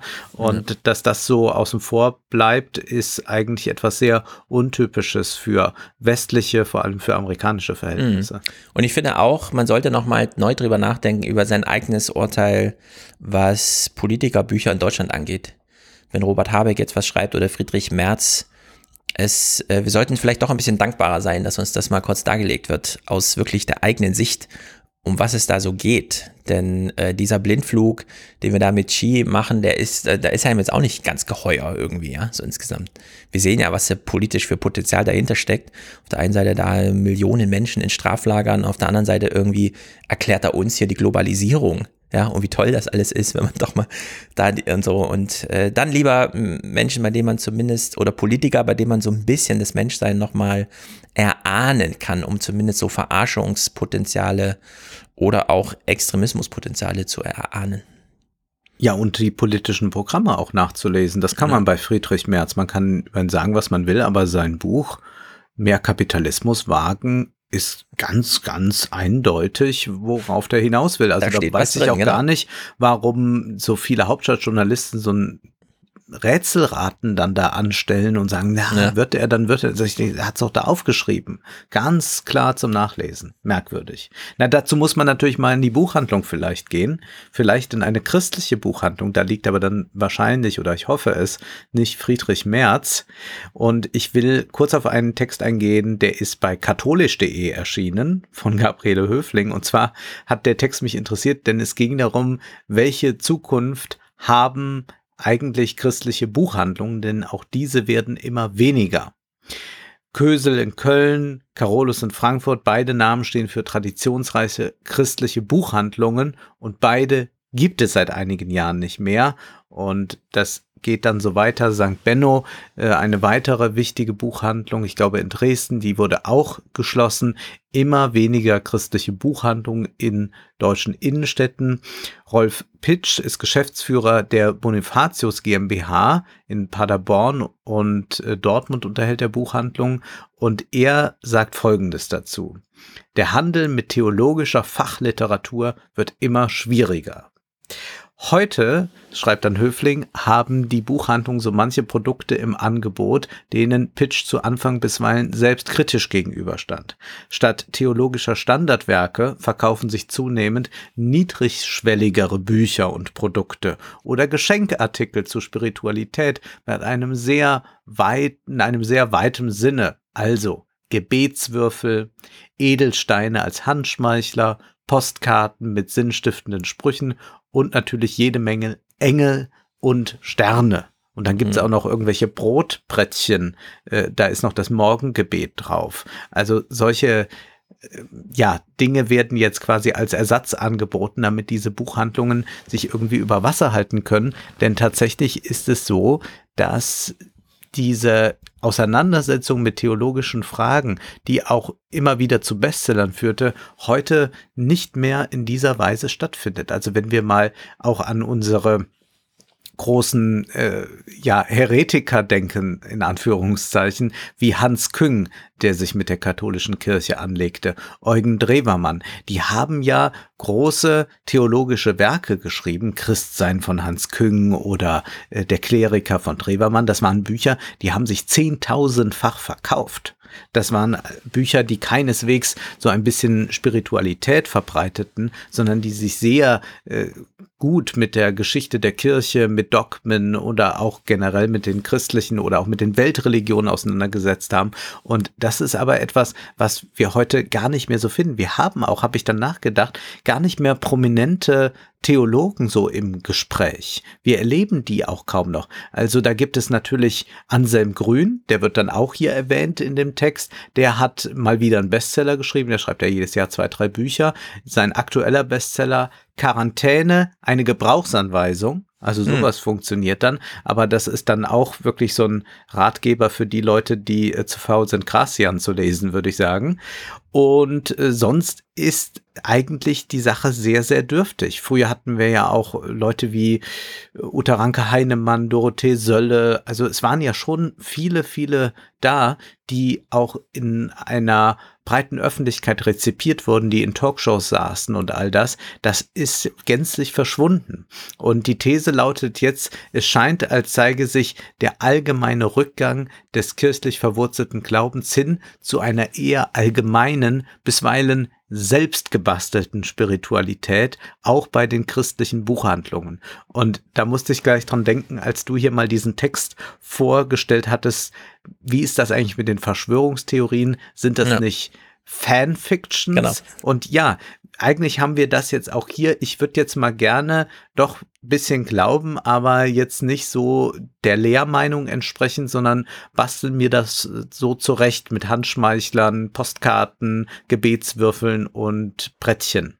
Mhm. Ja, und das ist eine Entwicklung, die eigentlich sehr schade ist, zumal das ja von dieser theologischen Auseinandersetzung auch immer etwas ist, was man ableiten kann für gesellschaftliche Diskurse. Das heißt, wenn wir diese theologischen Auseinandersetzungen kaum noch führen und wir führen sie kaum noch, also man sieht das auch sehr schön, wenn solche Fragen kommen wie Sterbehilfe zum Beispiel. Ja, da hat man noch irgendwas die Kirche gesagt, aber wirklich gute Auseinandersetzungen jetzt von theologischer Seite finden immer weniger Gehör und das wissen auch dann Leute vom Herder Verlag. Ähm, das weiß zum Beispiel der Geschäftsführer und Cheflektor Simon Bialonov, der sagt, äh, dass sie immer wieder noch Bücher in den Bestsellerlisten haben, aber er meint dann, ich bin mir nicht sicher, wie viele Ordensleute, Priester oder Theologiestudierende es in 15 oder 20 Jahren noch gibt, die die entsprechenden Bücher kaufen. Und dann heißt es weiter Einführungswerke in die Feier der Eucharistie, das Kirchenrecht oder die christliche Eschatologie haben eben eine begrenzte Leserschaft. Ein wichtiges Standbein sind auch für den Herder Verlag dagegen Bücher, die Lebensklugheit und Lebenskompetenz vermitteln. Ja. Ja, es ist wie im Bildungssystem. Es kommt auf die Kompetenzen, die du erwirbst, an. Ja. Und da musst du einen Text auch liefern. Da kannst du nicht in, in, die, in die Grübelei irgendwie oder, oh, hier ist aber nochmal ein tolles Argument im Vergleich zu. Sondern das muss dann, ähm, ja, was äh, Denken vorgeben statt Aber Denken das anleiten. ist eine intellektuelle Verflachung, die auch zeigt, wie tief das Christentum in einer Sinnkrise hier ist. Und der Herder-Chef sagt nochmal eines sehr schön. Die Kirche muss mit ihren Buchhandlungen weiter in den Innenstädten präsent bleiben. Sonst geht ihr etwas sehr Wichtiges verloren. Ein Stück Präsenz und Sichtbarkeit in einem ansonsten doch eher säkularen Umfeld. Und jetzt der letzte Satz. Immerhin sind wir eine Buchreligion. Und das ist eigentlich ganz schön, dass wir es jetzt mehr mit Engeln und sonst was zu tun haben als mit Büchern. Und das ist absolut richtig. Und im Protestantismus ist ja noch stärker die Fokussierung auf die, Spr auf die Schrift als im Katholizismus. Aber ja, allgemeine Verflachung stimmt uns etwas kulturpessimistisch. Hm. Wir haben jetzt hier nur so einen Aspekt mal rausgegriffen, aber generell, wenn man mit Verlegern spricht, werden die das alle bestätigen, dass äh, komplexe Bücher es immer, immer schwieriger am Buchmarkt haben, sondern es ist das äh, Lebenshilfebuch, wenn man sich die Bestsellerlisten ansieht, oder es ist das Ich habe eine halbe These Buch von irgendjemand, der ein bisschen prominent ist. Hm.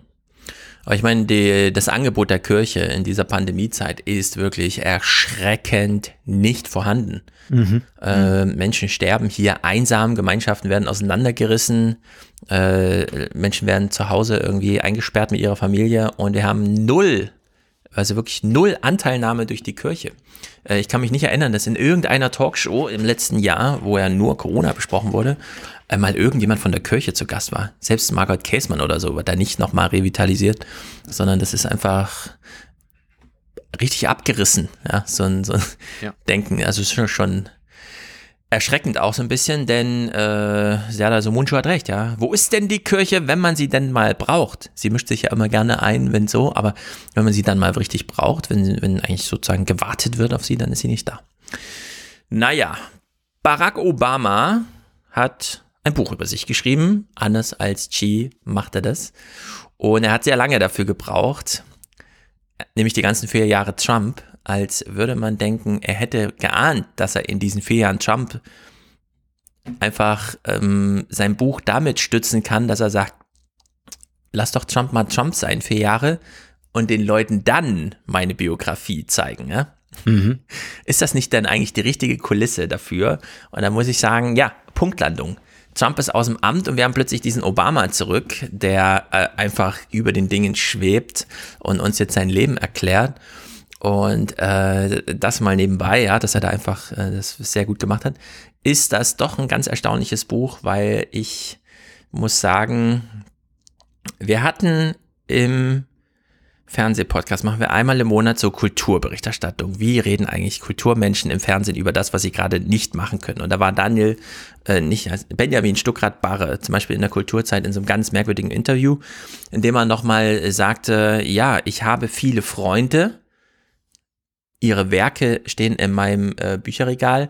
Und dann hatte ich das Glück, da ich ja selber Künstler bin, sie nochmal auf Augenhöhe kennenzulernen. Also er hat schon von Freunden gesprochen bevor er überhaupt hinter das Werk schaute auf den Künstler, sondern schon das Werk, ja, war mhm. sein Freund. Und ehrlich gesagt ist das so ein bisschen, also daran musste ich denken, als ich jetzt mir so mich gefragt habe, warum habe ich eigentlich jetzt gerade Lust, nicht Obama zu hören? Ja, also ich gehe irgendwie das Kind abholen im Kindergarten und denke mir, ich hätte jetzt noch zehn Minuten Fußweg dahin, doppelte Geschwindigkeit, schaffe ich ja sozusagen 20 Minuten. Ähm, dann höre ich gerne Podcast. So, aber ich habe dann mir gedacht, nee, jetzt will ich das nicht mit Obama verschwenden. Also ich will Obama nicht verschwenden, ja, sagen wir es mal so. Ganz ja. pathetisch eigentlich. Warum macht es mir so viel Spaß, dieses Hörbuch zu hören? Und äh, die Antwort ist, Obama ist irgendwie ein besonderer Typ. Das ist nicht irgendeiner, sondern der war mal amerikanischer Präsident. Der hat uns alle tief bewegt mit seinem Home, äh, Hope and Change und so weiter. Und jetzt erklärt er uns das nochmal alles. Äh, nach der Kür sozusagen. Ja? Oder jetzt kommt die Kür nach, nach äh, der Praxis, die er da hingelegt hat. Und es fiel doch auch bei mir auf so eine etwas politisch resonantere Zeit nach diesen vier Jahren Trump, wo wir uns ja auch noch überlegen müssen, was war das eigentlich? Ne? Das wirkt ja auch noch lange nach. Und äh, dann äh, fiel mir auf, ja, das ist einfach diese Obama-Geschichte, kennt man schon, nur aus der anderen Richtung. Obamas Reden, ja, wir John Kerry unterstützte damals diese große Rede, wo alle auf mich aufmerksam wurden. Plötzlich gab es eine Fernsehserie, The West Wing, die genau sein äh, Wahlkampfschicksal schon vorwegnahm. Und dann denkt man so, das war mal sehr hellseherische Autoren, die diese Serie geschrieben haben. Dann sagen die Autoren aber, naja, wir haben ja da Obama schon gesehen als Senator auf der Bühne. Also haben uns gedacht, schreiben wir doch mal, was aus so einem werden könnte. Und dann ist es tatsächlich geworden, Präsident und so. Also man kennt diese Geschichte, aber noch nicht aus Obamas Richtung. Und jetzt erklärt Obama uns aber seine Biografie, die unfassbar dicht ist. Also es ist wirklich so viel erlebt in diesem Leben, ja. Ich meine, man macht Clubhouse an und da reden 20 Menschen miteinander und man denkt, also einer davon wird ja wohl mal eine tolle Geschichte dabei haben. Null. Man verschwendet seine Zeit. Und dann springt man irgendwo bei Obama rein in dieses Buch und denkt, Wahnsinn. Ja, drei Sätze und quasi eine Lebensgeschichte abgehandelt. Und dann kommt gleich die nächste Anekdote. Und so geht das da Schlag auf Schlag. Es sind super detaillierte Alltagsbeobachtungen, ganz viele wörtliche Zitate, angefangen bei der Lebensweisheit seiner Großmutter und so weiter, wie er da ins Leben startete, ganz ausführliche Schilderungen von Rassismus und Mobbing-Erfahrung als Schüler, dann diese große Erweckung in der Universität, ja, als plötzlich er im richtigen Milieu angekommen ist, äh, da dann auch seine Persönlichkeit äh, sozusagen herausschält. Ja, irgendwie denkt man ja, so ein, so ein Präsident steckt immer schon drin, der muss dann nur entsprechend entwickelt werden. Und so kann man es sich dann auch irgendwie hindeuten, wenn man das so liest. Also man kann es total verklären, einfach, was man da mhm. liest. Ähm, er schrieb viel Tagebuch damals, dadurch kann er so detailliert zurückblicken. Das ist ganz erstaunlich und äh, er schildert sich eben selbst als so ein Mega-Idealisten, der leider für die Friedensbewegung zu spät kam, dem aber auch dieser aufkommende Zynismus in der linken Blase nicht so richtig zusagt. Also hat er so seine Rollen gesucht, sich da so in die Arbeit gestürzt, war ja auch super erfolgreich, hat dann äh, in Harvard da diese Megakarriere bis hin zum Professor hingelegt und diese Zeitung rausgegeben und der ganze Kram. Und dann hat ihm auch irgendwie Politik schon beeinflusst, aber erstmal so ganz lokal, also wo er sich so richtig persönlich engagieren musste. Und dann gab es in Washington, äh, in, in Chicago, seiner Heimat, nachdem er da in Hawaii geboren wurde, äh, Harald Washington, Harold Washington ein ganz charismatischer Typ, der dann plötzlich als Bürgermeister in seiner ersten Amtszeit von einem Herzschlag dahin gerafft wurde und dann fiel Obama auf, hier ist ja nichts geblieben, außer eine charismatische Erinnerung. Der hat ja gar keine Strukturen hinterlassen.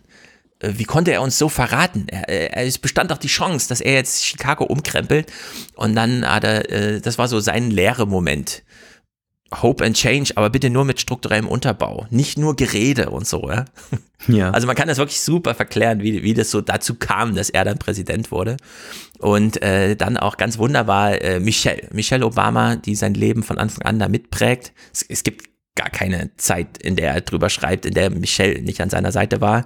Wenn, dann spielt das dann so gar keine Rolle, aber Michelle Obama relativ früh.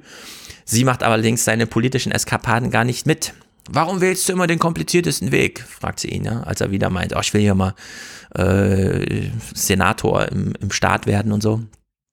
Und dann streiten die das halt so aus und sie sagt ihm auch, ich wähle dich nicht und ich werde auch keinen Wahlkampf für dich machen.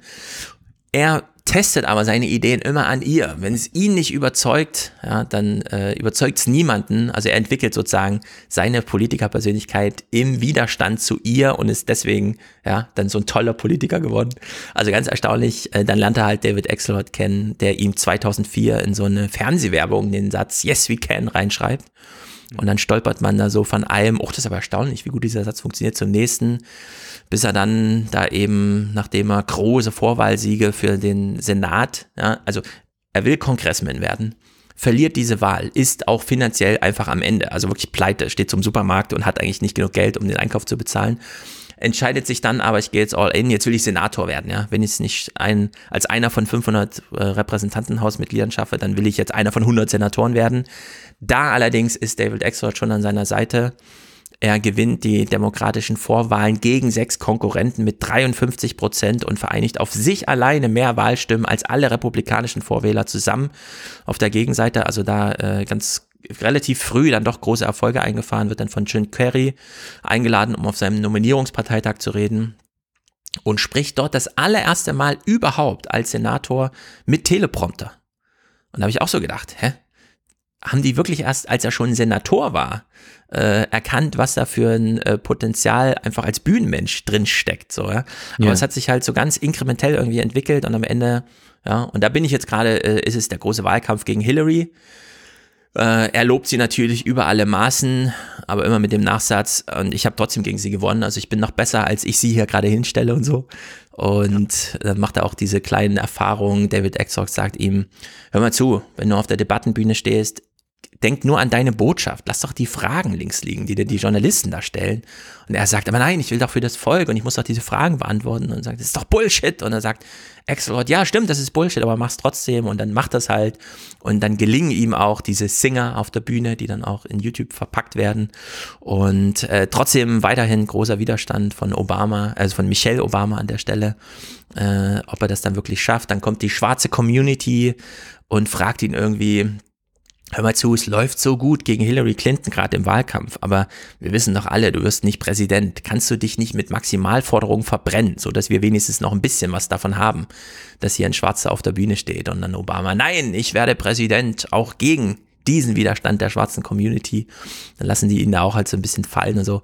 Und er erklärt das eben äh, ganz wunderbar. Und äh, jetzt der Abschlussgedanke dieses ersten Drittels, das ich jetzt absolviert habe, ist, ähm, wie er ähm, nochmal sich, äh, also rekapituliert, wie ihm das einfach gelang, das Internet für sich zu nutzen, für Hope and mhm. Change. Und er aber dann feststellte, ja, das Internet lässt sich auch für andere Ideen nutzen. Also wie, wie dieses Dual Use, dieser Dual Use Gedanke da drin ist. Und jetzt will ich euch vorspielen, warum es wirklich ein Vergnügen ist, dieses Buch zu hören. Denn das ist die Empfehlung. Nicht aufs Sofa setzen und 700 Seiten lesen. Ja, das ist Verschwendung. Das ist wirklich Verschwendung des Textes. Obama hat ihn gelesen und es ist eins der am schönsten gelesenen Bücher, das ich jemals gehört habe. Es ist wirklich grandios. Wir hören mal hier eine Minute 18. Äh, kleine Anekdote mit dem Nobelpreisträger Desmond Tutu, dem äh, Bischof da in Südafrika, ähm, der selber, also Begegnungen mit ihm haben auch schon mal Bücher gefüllt, ja. Bei Obama ist das wirklich nur so ein kleiner Satz, der da mal so fällt. Aber wie ist wirklich ganz große Klasse. Circumstances may have opened the door to a presidential race, but nothing during these months had prevented me from closing it. I could easily close the door still. And the fact that I hadn't, that instead I had allowed the door to open wider, was all Michelle needed to know. If one of the qualifications of running for the most powerful office in the world was megalomania, it appeared I was passing the test. Such thoughts colored my mood as I left in August for a 17 day tour through Africa. In South Africa, I took the boat ride out to Robben Island and stood in the tiny cell where Nelson Mandela had passed most of his 27 years in prison, keeping his faith that change would come. I met with members of the South African Supreme Court spoke with doctors at an HIV AIDS clinic, and spent time with Bishop Desmond Tutu, whose joyful spirit I had gotten to know during his visits to Washington. So is it true, Barack, he said with an impish smile, that you are going to be our first African president of the United States? Ah, that would make us all very proud. From South Africa, I flew to Nairobi, where Michelle and the girls, accompanied by our friend Anita Blanchard and her children, joined me. Ja, das waren jetzt eine Minute zehn, ja. Dieses mhm. Verhältnis mit Michelle ja. wird erklärt. Dann, ja, ich war halt wahnsinnig. Ich wartete darauf, dass mich der Ruf ereilt. Dann kam äh, das kleine Ding mit Desmond Tutu und in der nächsten Minute ist schon wieder der ganze andere Kram, ja. Und er imitiert auch immer seine Er ist ganz, ganz großartig. Auch seine Kinder. Wenn, äh, es gibt eine ganz wunderbare Szene, äh, da geht er auf die Straße und ist schon Senator und Menschen erkennen ihn. Und dann überlegen die Kinder, was sie tun können, damit der Papa nicht immer erkannt wird auf der Straße, weil sie wollen ja Zeit mit ihm verbringen. So. Und dann stellen sie fest, ja, du setzt dir irgendwie so einen Hut auf und klebst dir ein Bart an und so weiter. Und dann musst du deine Stimme noch verstellen, weil die Leute kennen dich ja vor allem vom Reden. Und dann liest er vor, wie seine Kinder ihm vormachen, wie er klingen sollte, damit er auf der Straße nicht erkannt wird. Und das ist mhm. einfach, also es ist großartige Kunst. Da haben sich Menschen wirklich Gedanken gemacht, was man mit so einem, und das ist nun wirklich mal ein Bühnentalent, Obama, was man mit ihm machen kann in so einem Hörbuch und haben das komplett ausgereizt. Also es ist wirklich ein Vergnügen. Ich höre das auch in einfacher Geschwindigkeit. Äh, es sind noch 24 Stunden oder so, dieser erste Band. Äh, werde ich mir jetzt nächsten Monate Zeit nehmen. und dann kommt hoffentlich bald das zweite. Ja. Also in der Hinsicht ist es wirklich ein grandioses Ding. Äh, inhaltlich absolut dicht äh, man kann sich seine eigenen Gedanken dazu machen. Wir wissen, alles ist eine Biografie und wir wissen auch, ja, das ist immer noch Wahlkampf, was da stattfindet. Äh, er, er schützt ja auch so ein bisschen sein Erbe, möchte seine Geschichte erzählen, die Geschichte schreiben nochmal. Und in der Hinsicht ist es ähm, für kluge Menschen ist es wirklich ein sehr gutes, Hist also politisches Buch. Ganz grandios. Gut, dann komme ich jetzt zu etwas ganz anderem.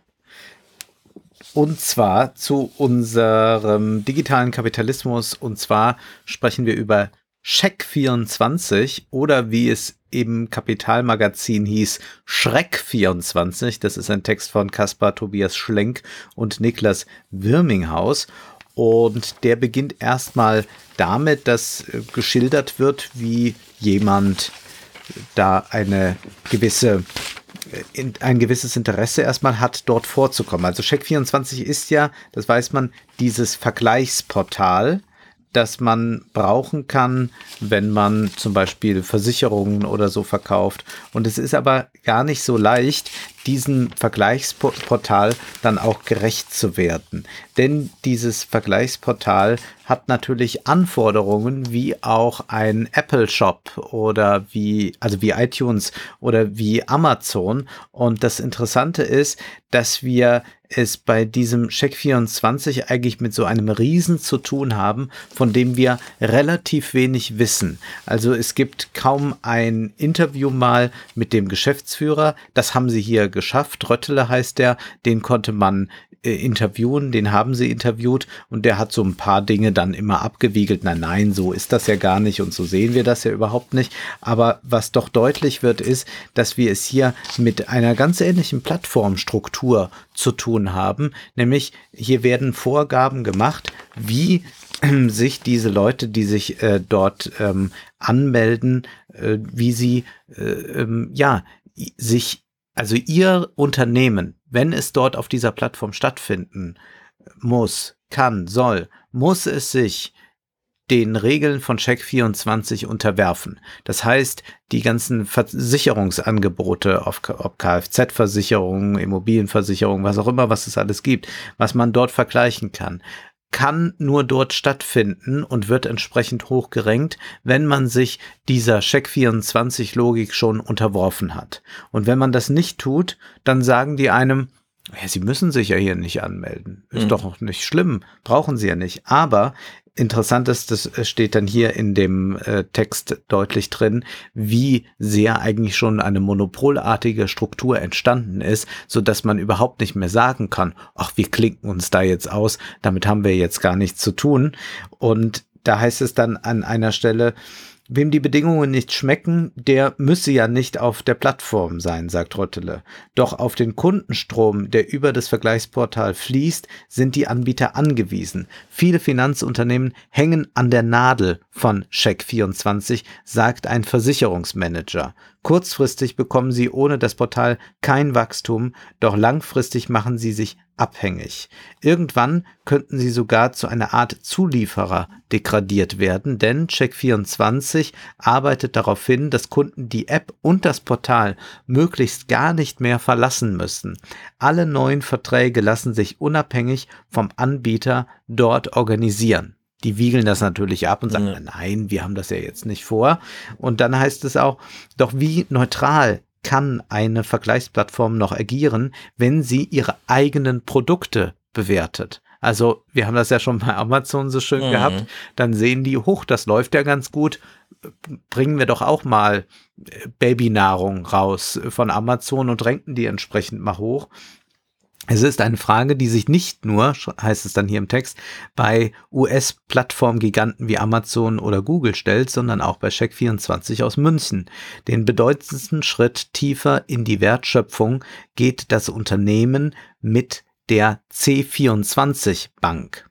Für das im Oktober gestartete Institut, das Bankkonto und App anbietet, wurde 2019 sogar eine eigene Banklizenz beantragt. Das heißt, diese Expansion wird immer, immer stärker. Und erstaunlich ist, dass die Politik noch gar nicht darauf reagiert, sondern man guckt sich das so an, man weiß ja auch gar nicht so viel darüber und geht dem nicht näher nach, denn die haben natürlich das wunderbare Argument, ja, wir müssen das ja alles genauso tun, wie wir es jetzt machen, damit wir überhaupt gegen die ganz Großen wie Google bestehen können. Und das ist auch die Schlusspointe dieses Textes. Es gibt eigentlich zwei Gefahren.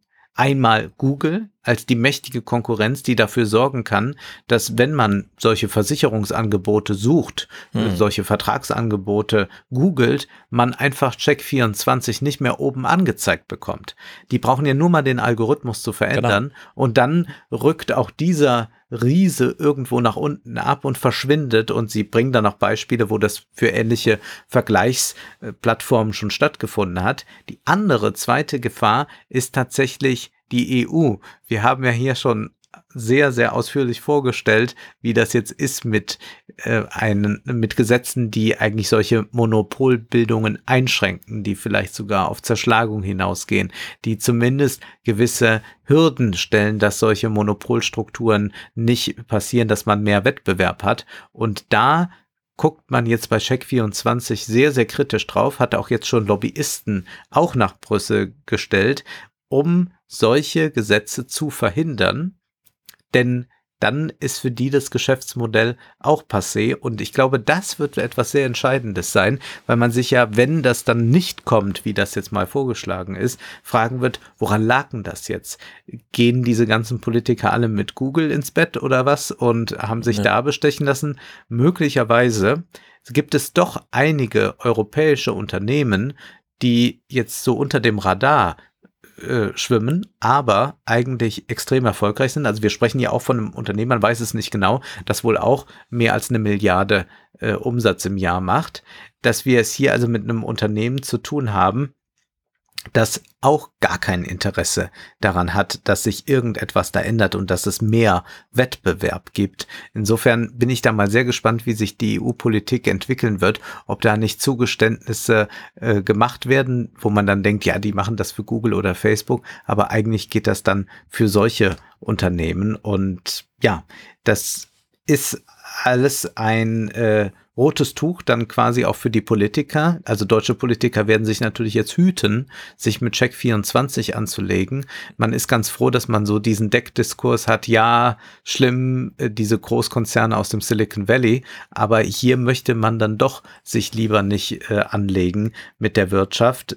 Aber, das kann man auch sagen, es würde doch einigen wahrscheinlich sehr helfen, wenn man das machen würde. Also wenn man jetzt nicht einfach so sagt, naja, es ist aber ein deutsches Unternehmen, sondern auch diese äh, Wettbewerbsverzerrung, die da stattfindet, ist natürlich hoch problematisch. Also jetzt nur um mal äh, so ein Beispiel hier zu nennen. Brancheninsider schätzen, dass die Plattformen allein mit Provisionen etwa drei 100 Millionen Euro jährlich verdienen. Ein Großteil davon dürfte an Check24 gehen. Bei Kfz-Versicherungen etwa liegt der Anteil des Münchner Unternehmens laut der Beratung Sirius Campus bei 70 Prozent. Also wir sehen, wie stark ja. da schon diese Monopolstruktur ist. Das Bundeskartellamt schätzt, dass je nach Branche zwischen 5 und 25 Prozent des Umsatzes über die Plattformen abgewickelt werden. Tendenz steigend. Und man weiß, wie gesagt, über das Unternehmen etwa so viel wie über Xi, ja, nämlich fast nichts. Man mhm. weiß noch nicht mal, wie viele Mitarbeiter da arbeiten. Ist doch verrückt, oder? Man schätzt 1000, aber man weiß es nicht so genau. Also Verschwiegenheit ist für Check24 das A und O. Die machen diese Außenwerbung, wir sehen das alle immer, wir können dieses Blau und so, aber sonst erfahren wir über das Unternehmen nicht, nichts und das sind auch nicht diese äh, Leute im Hintergrund wie Jeff Bezos oder äh, Elon Musk, die immer gerne irgendwo einen Talk machen und sich äh, groß inszenieren. Nee, nee, die machen das alles mal schön still mhm. und sind sehr mächtig dadurch und ja, man müsste mal rausfinden, ob Check24 auch Parteien was spendet oder so. Also da würde ich sagen, das ist jetzt mal so der erste Rechercheschritt, ist hiermit gemacht. Und jetzt kann man da mal weiter fragen und kann auch mal fragen, welche anderen monopolartigen Unternehmen haben wir noch in Deutschland, die möglicherweise ein Interesse daran haben, dass äh, die EU sich da sehr zurückhält. Und es gibt noch einen kleinen Text, den verlinke ich aber einfach nur, äh, auch nochmal von äh, Kaspar Tobias Schlenk, der jetzt ganz kurz darüber schreibt, dass die äh, ähm, äh, Postbank, glaube ich, ist es, die äh, PSD-Bank versucht, auch mit einem Vergleichsportal zu kommen. Also versucht jetzt als genossenschaftliche Bank denen ein bisschen Konkurrenz zu machen. Und mhm. ja, alles hilft, damit die Monopolstruktur nicht zu stark wird. Ja, also kennst ja bestimmt Booking.com. Mhm. Das ist ja auch, da bucht man seine Reise, ne? Denkt man so, ja gut, gehe ich halt hin, buche meine Reise. Wenn man es über Google macht, ist ja auch schon meistens oben. Dieses Unternehmen wurde 1997 gegründet und du kannst jetzt mal kurz raten, das ist aber vor allem ein Quiz, bei dem die Hörer mal kurz nachdenken, wie viel Mitarbeiter und wie viel Umsatz macht äh, die Booking Holding, der also dieses Portal gehört. Das kann jeder mal überlegen. Wie viele Mitarbeiter hm, die haben? Wie viele Mitarbeiter haben die wohl? Mhm. Also Check24 wird geschätzt vielleicht 1000. Mhm. Ich würde das bei Booking würde ich jetzt sogar sagen, was weniger, vielleicht 700, 600. Ja, die Zahlen sind von 19, 2019 26.000 Mitarbeiter, 15 Milliarden Umsatz. Wahnsinn. Ja. Das ist ja. HRS 200 Millionen Umsatz und die machen wirklich nur Hotelzimmer. Ver mhm. also Verbindung zwischen Kunde und ja. da ist noch nicht keine Holding, die dann äh, sozusagen den Markt selber mitbestellt hat, wie jetzt bei Booking oder so, sondern es sind auch äh, 200 Millionen Umsatz, die da gemacht werden, ja? einfach nur durch die Vermittlung von Hotel und äh, Kunden. Also sind es unglaubliche Werte äh, mit diesen neuen Mittelsmännern, wo wir dachten, jetzt kann endlich jeder selber überall auf der Hotel, äh, auf der Welt sein Hotel buchen, seinen Text publizieren, wie auch immer. Nein, da gibt es diese neue Mittelmannsschiene und da ist unfassbar viel Geld.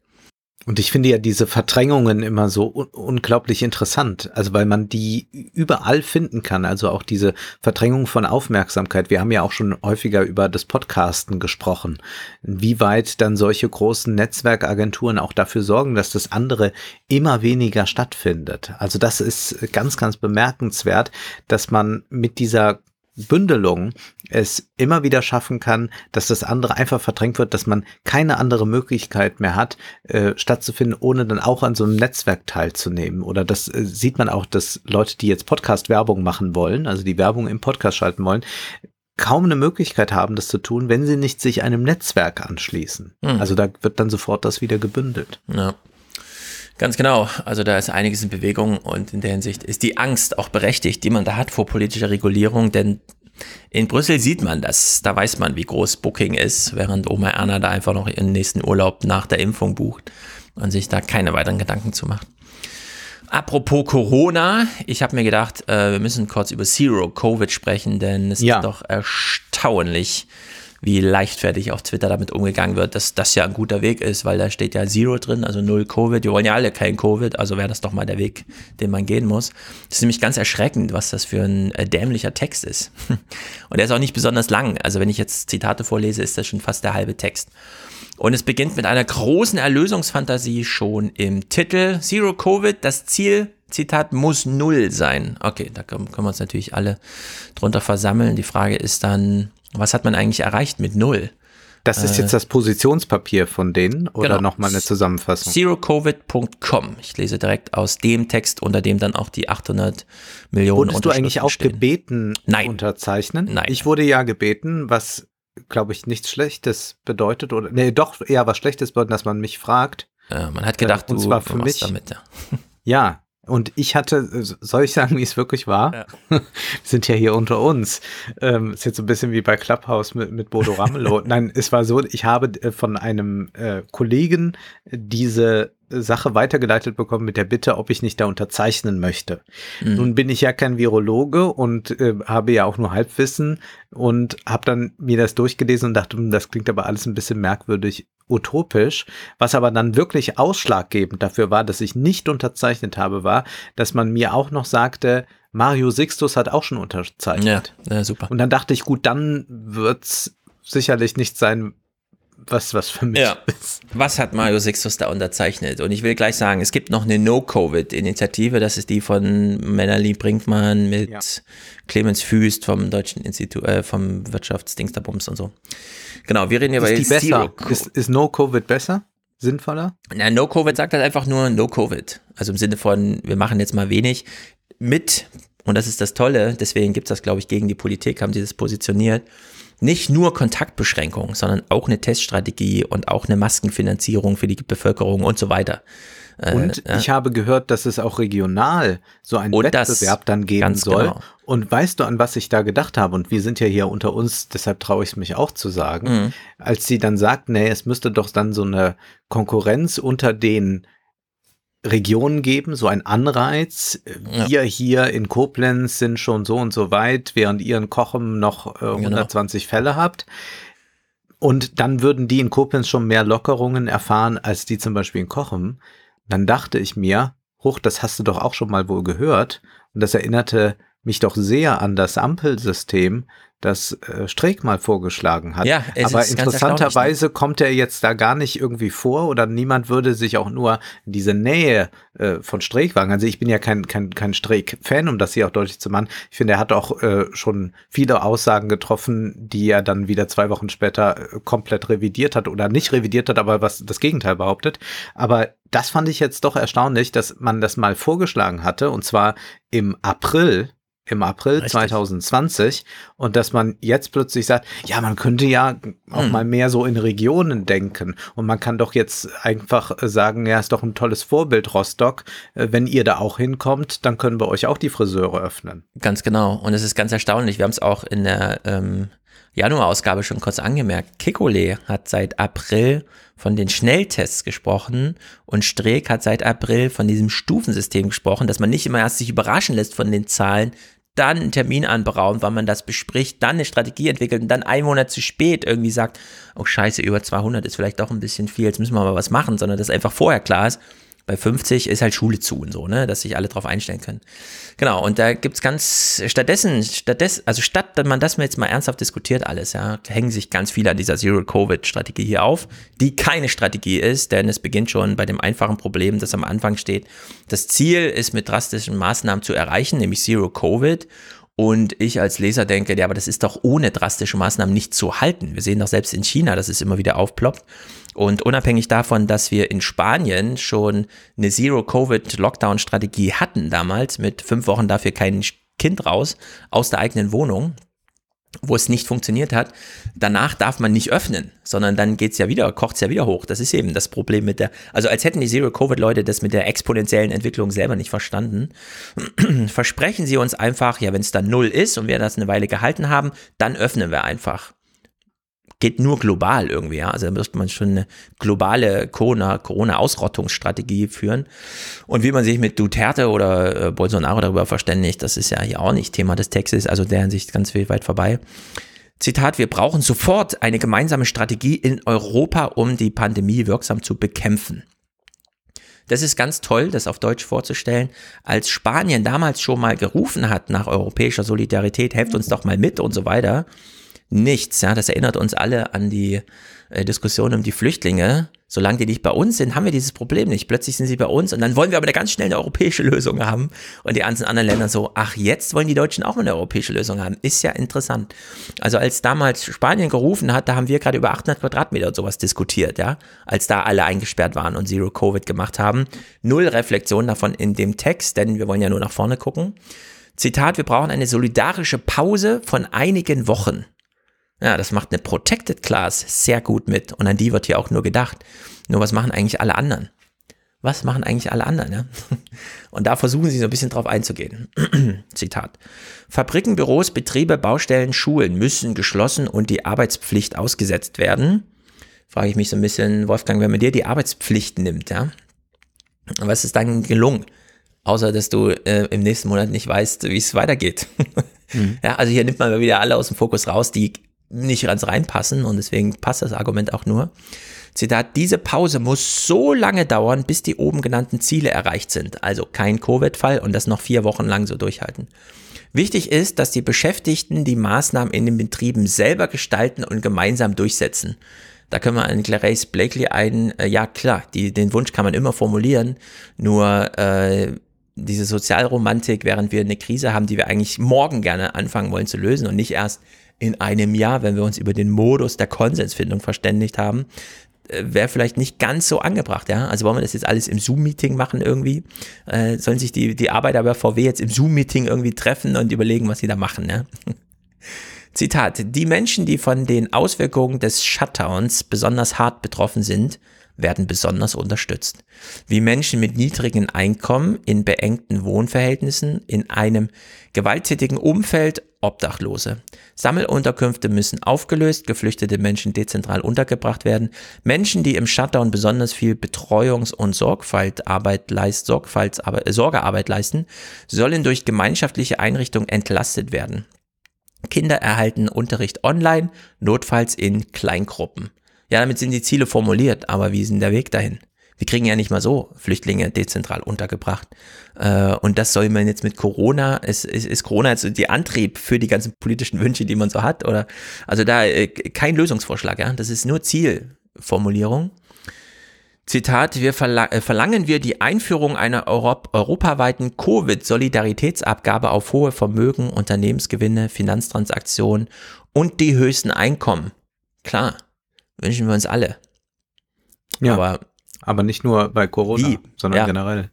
Genau. Und wie wollen wir das jetzt mit Corona machen? Ja? Also das ist doch, was werden hier so komische Wünsche formuliert? Äh, also ich finde, das ist ein, ein, Text, der ganz gut als Präambel funktioniert, aber die Frage ist dann wirklich für was eigentlich? Ja. ja weil der, der, hört dann einfach auf nach drei Absätzen. Der ist dann einfach genau. vorbei. Genau. Ich, ich las das und dachte, ja, mit dem meisten bin ich einverstanden, aber was wollen wir jetzt machen?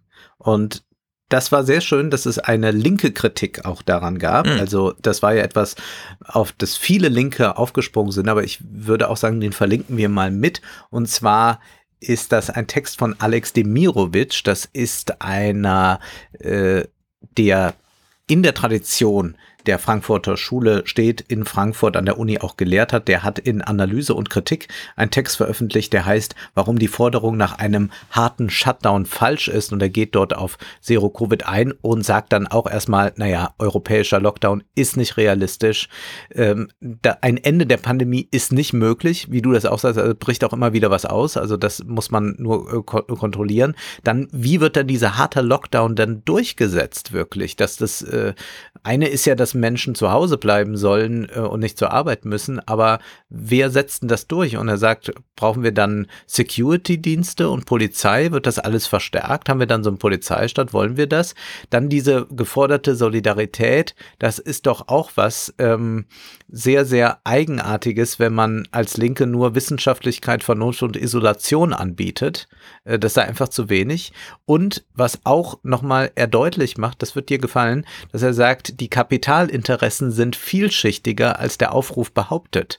Also es ist für die Wirtschaft ja keineswegs so, dass sie nur sagt, na ja, wir verpulvern da die Leute, äh, ganz egal, sondern wenn alle krank sind, ist das auch wieder für die Wirtschaft schlecht. Das heißt, man muss das sehr viel differenzierter betrachten, als es da der äh, Fall ist. Und dann sagt er nochmal deutlich, die Gefahren für die Demokratie fallen unter den Tisch bei diesem Aufruf gerade. Und das sei doch sehr, sehr schlimm, dass jetzt ähm, man nur noch auf Epidemiologen, Virologen äh, sich ausrichtet und all die anderen Dinge sehr stark ausblendet. Und er, äh, im siebten Punkt heißt es dann, der Verweis auf die Wissenschaft ersetzt keine Politik.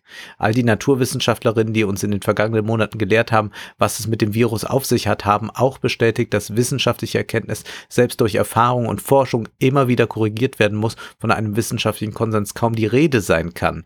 Ja. Und da äh, sagt er eben äh, zu, zum Schluss, der Rückgriff auf an sich geltende Naturgesetze erscheint mir eine autoritäre Gefahr zu beinhalten, wenn wir an mögliche weitere Pandemien oder an die noch weit größeren Herausforderungen ökologischer Krisendynamiken denken. Eine solche Unterwerfungshaltung sollte nicht eingeübt werden. Gesellschaftliche Verhältnisse, Demokratie und wissenschaftliches Wissen sollten in dieser kritischen Perspektive weiterentwickelt werden, sodass sie in und durch Krisen nicht außer Kraft gesetzt werden.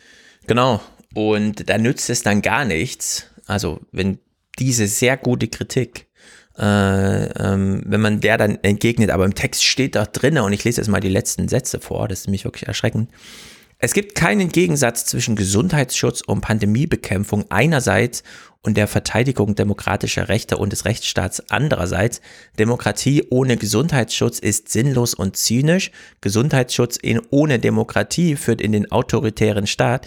Die Einheit von beiden in der, ist der entscheidende Schlüssel zu einer solidarischen Zero-Covid-Strategie. Selten habe ich so einen feigenblattartigen Text gelesen, wie nochmal, ja, dann schreiben wir nochmal drunter, dass wir es sehr gut meinen. Ja? Dass wir eigentlich voll die Demokraten sind und so. Weil das ist oben äh, wirklich eine Kampfansage an alles, was wir hier als Errungenschaft mitbringen. Und da muss man sich dann wirklich fragen, was verteidigen wir eigentlich gerade, ja? Weil das ist einfach ganz großer Quatsch und obendrein gefährlich. Und man sollte auf Twitter nicht so leichtfertig jetzt einfach hier mit äh, Zero Covid und so sagen und denken, das ist dann äh, super geil. Denn wenn man zu den Behämmerten gehört, die andauernd die Systemfrage stellen wollen, dann kann man das auch einfach so machen und sich dann in das Feuer stellen und dann muss man nicht, weil irgendwer irgendwo was mit Zero Covid gesagt hat, sich da einfach dranhängen und glauben, Hashtag nennen reicht, sondern hier ist einfach wirklich eine, also hier liegt einfach eine Falle, ja, in die man dann einfach tappt. Und in der Hinsicht würde ich diese Angst vor autokratischen und wenn dann erstmal gelernt wird, ah ja, damit haben wir doch Zero Covid besiegt, damit kann man doch das CO2 besiegen, ja. Dann machen wir jetzt einfach mal 30 Jahre Zero Covid, äh, Zero, Zero Carbon und dann haben wir es doch, ja. Also das ist doch alles nicht gut. Ganz gefährlich finde ich das. Ja, ich finde es auch gefährlich und ich finde es auch sehr gefährlich, dass der Diskurs so ist, dass man immer jetzt zurechtgewiesen wird, wenn man auch für sich als Individuum etwas einfordert. Also ich habe ja auch schon Ärger dafür bekommen, dass ich sagte, wenn äh, der ein oder andere Wirkstoff nicht so sehr wirken sollte wie ein anderer, dann möchte ich gerne den, der besser wirkt, haben. Und dass solche Forderungen jetzt schon als egoistisch angesehen werden, finde ich doch sehr merkwürdig. Also ich ja. frage mich dann schon, welcher Zukunft möchte man leben, äh, wenn es dann nur darum äh, geht, dass ich irgendwie einem äh, allgemeinen äh, Ziel, das sich statistisch erfassen äh, lässt, ja. gerecht werden soll. Das ist eine sehr, sehr eigenartige Haltung von Leben auch. Und ich glaube, wir werden noch an einen Punkt kommen müssen in diesen 29ern, wo wir ein sinnvolles Plädoyer für Hedonismus halten müssen. Und Hedonismus nicht in einem zerstörerischen Sinne, also nicht zu sagen, jetzt mal den neuen SUV gekauft und nochmal durch die Fußgängerzone gebrettert damit, aber ob nicht auch Lebensgenuss etwas sein kann, was äh, durchaus sich auch politisieren lässt, nämlich zum Beispiel in so einer Forderung, jetzt bitte mal mehr Geld für ja. uns, die wir in den letzten Jahren alle nicht mehr Geld bekommen haben. Das wäre nämlich etwas, was man schon auch mit einer hedonistischen Forderung verknüpfen kann. Konstantin Wecker sang nicht umsonst, genug ist nicht genug. Und das meinte er nicht im kapitalistischen Sinne. Ja, wir springen zu einem hedonistischen Tempel, nämlich zum Kino. Ganz kurz nur ein Verweis auf ein Interview mit Dominik Graf. Das hat er EPD Film gegeben. Ich habe es zufällig gefunden, weil ich einen anderen Text suchte. Und dort erzählt er, wie er zum Kino gekommen ist. Er erzählt äh, von den Filmen, die ihn beeindruckt haben. Und er erzählt natürlich auch, dass er mit Netflix nicht viel anfangen kann. Er findet das auch schön, Filme zu Hause stehen zu haben. Das kann ich sehr nachvollziehen als jemand, der auch viele DVDs besitzt. Und er sagt dann auch, dass halt vieles doch auch nicht mehr zu sehen ist im Kino. Man hat so große Filme gehabt, aber wo sind die eigentlich alle hin? Und dann fragt die Interviewerin Anke Sternbock, liegt das nicht einfach daran, dass wir schon so viel gesehen haben? Und dann meinte er sehr schön, wir haben viel gesehen, stimmt, aber nehmen wir mal den Liebes- oder sexuellen Diskurs. Der ist ja fast vollkommen aus dem Kino verschwunden. Dafür seien heute die Pornoseiten zuständig, heißt es. Was natürlich Quatsch ist, weil das Themen sind, derer sich Autoren, Regisseure und Schauspieler bemächtigen müssen, weil sie sich nicht nur fürs Publikum, sondern auch für sich selbst deuten müssen, weil sie sie für, fürs Publikum und nicht nur für sich selbst deuten müssen, um das eigene Leben zu verstehen. Die Porno-Plattform ist nur eine Bedürfnisanstalt. Das Kino kann dazu Überlegungen anstellen, Theorien, die wie die bekannten 70er Jahre Liebestheorien schnell verblassen mögen. Aber das ist doch etwas, äh, was für ihn ganz entscheidend ist, dass dieser Liebesdiskurs wieder ins Kino zurückkommt und da bin ich auch sehr dafür. Worum es aber jetzt eigentlich gehen soll, das ist ein Text von Christopher Hechler, der heißt Medienkonvergenz Konsole oder Kino. Und da fängt er erstmal an mit Super Mario. Spiele kennt noch jeder vom Game Boy oder vom mhm. Super Nintendo oder dem, wie hieß der einfache, der erste Nintendo? Hieß der einfach Nintendo? Diese Game Konsole? Ja, aber davor also, gab es schon so eine Konsole, glaube ich. Ich glaube, die hieß Nintendo. Hm, ich hatte weiß. Nintendo 24, das ja. war schon, glaube ich, dann nach dem Super Nintendo. Na, wie auch immer, bei Super Mario hat man eigentlich erkannt, man braucht schon ein bisschen Narration. Der trifft da am Ende den Endgegner, das und das. Also man muss schon eine kleine Geschichte erzählen. Und wie sieht das Geschichtenerzählen denn heute aus beim Computerspiel? Zunächst mal, warum beschäftigt man sich bei EPD Film, also in einem Filmmagazin, mit Videospielen? Das ist erstmal ökonomisch zu begründen. 2019 heißt es hier, etwa generierte der Videospielmarkt allein in Deutschland einen Umsatz von knapp 3,9 Milliarden Euro, die millionenfach verkauften Spielkonsolen nicht eingerechnet. Auch hinsichtlich der Produktionskosten bewegen sich die modernen Gaming-Blockbuster mittlerweile auf dem Niveau ihrer Hollywood-Pendants. Budgets von teils weit über 100 Millionen Dollar mit dem kostspieligen Produkt äh, äh, sind im AAA-Bereich, mit dem kostspielige Großproduktionen beschrieben werden, keine Seltenheit mehr. Also wir haben da wirklich große Filmproduktionen. Mhm. Und jetzt stellt sich die Frage, wie wird denn eigentlich erzählt? Und bei Super Mario, bei Donkey Kong gab es natürlich so kleine Formen der Erzählung, aber man hat das noch gar nicht so weit getrieben. Heute aber nähern sich, so ist die These dieses Textes Videospiele immer mehr dem Film an und zwar heißt es da, umso erstaunlicher ist, dass das eigentlich so emanzipierte Medium zunehmend Wert darauf legt, sich den Hollywood-Filmen und ihren Schauspielern anzubiedern. Dabei erlaubt es die moderne Technik den Entwicklern, auch ohne den Wiedererkennungswert von Stargesichtern optisch realitätsnahe Charaktere zu kreieren und anspruchsvolle Geschichten zu erzählen, die weit über die Rettung einer Damsel in Distress hinausgehen. Und das ist ja etwas, was wir beobachten konnten in den vergangenen 10, 15 Jahren, dass immer mehr Stars ihre Gesichter hergeben, damit sie in Videospielen auftreten. Und ihr wird einfach mal gefragt, ja, warum denn? Ihr könnt doch hier eigentlich mal alles machen. Ihr könnt wirklich mal vom Star Unabhängiges produzieren. Aber dieser Rück, äh, dieser, dieser Star-Mythos, der zieht auch immer mehr in den, äh, in die Videospiele ein. Und es verändert sich auch wie das Ganze in Szene gesetzt wird. Also man hat ja die interaktiven Parts bei Computerspielen, dass man da wirklich dann spielt und dann gibt's aber immer wieder diese erzählerischen Parts, bei denen man einfach nur da sitzt und zusieht. Und so heißt es dann äh, über das Spiel The Last of Us Part 2. Trotzdem werden wichtige Handlungselemente überwiegend in Zwischensequenzen erzählt, also mit oftmals in der Spielgrafik gefilmten Szenen, bei denen der Spieler nur zusieht, aber nicht selbst agiert. Wie im Film wird dabei auf Perspektive, Beleuchtung, Dramaturgie und das Schauspiel geachtet, von Darstellern performte und mit modernen Aufnahmetechniken ins Spiel übernommene Mimik und Gestik machen es möglich.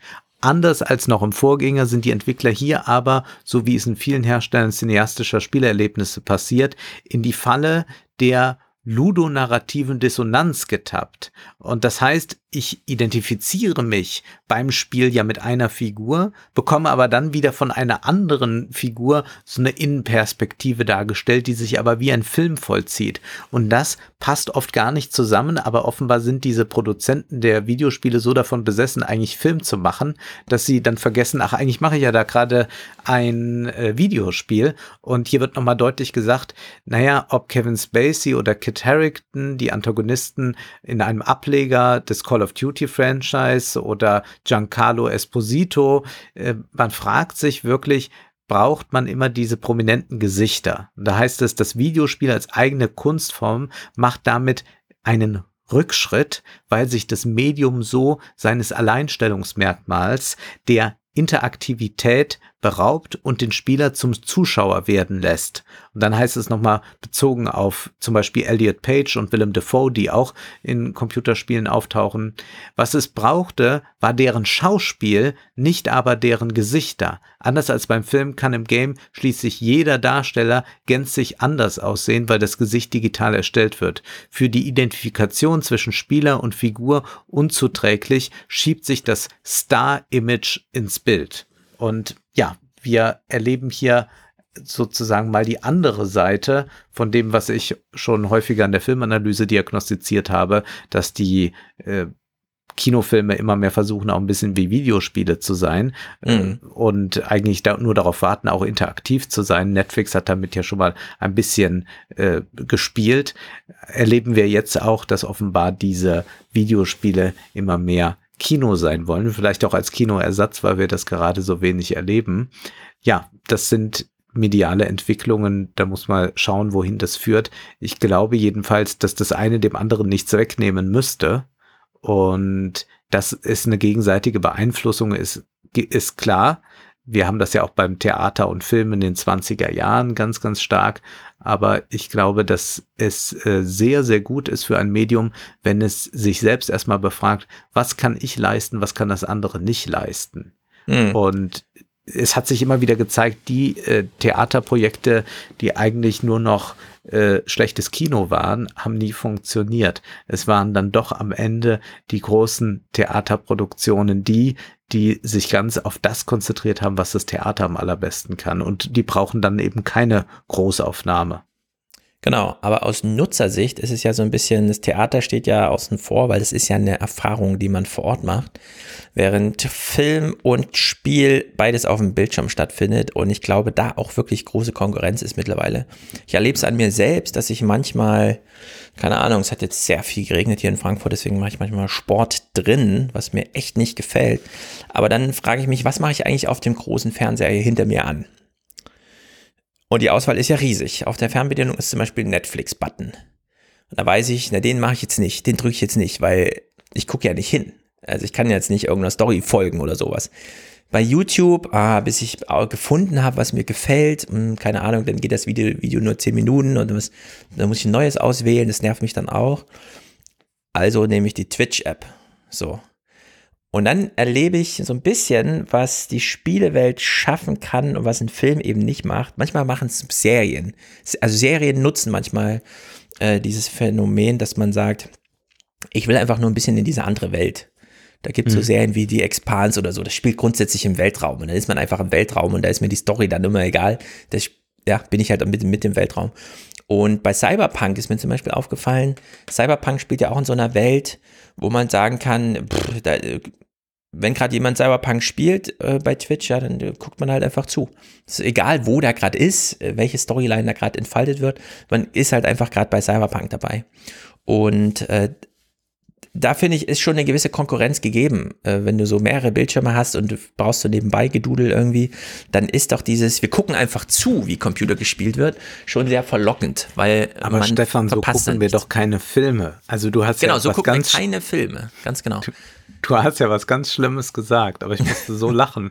Äh, und zwar gab es ja bei Katz den Jahresrückblick. Ja. Und da sollten wir doch auch empfehlen, welche Filme man dann sonst noch gucken kann. Also wer, welcher ja, was habe ich da gesagt? Beste, genau. Da waren wir uns einig, das war Tenet so. Und dann kam die Frage, was sollte man sich ansehen? Und dann könnte man ja jetzt den Geheimtipp oder so auspacken. Ja. Aber nein, was sagt Stefan?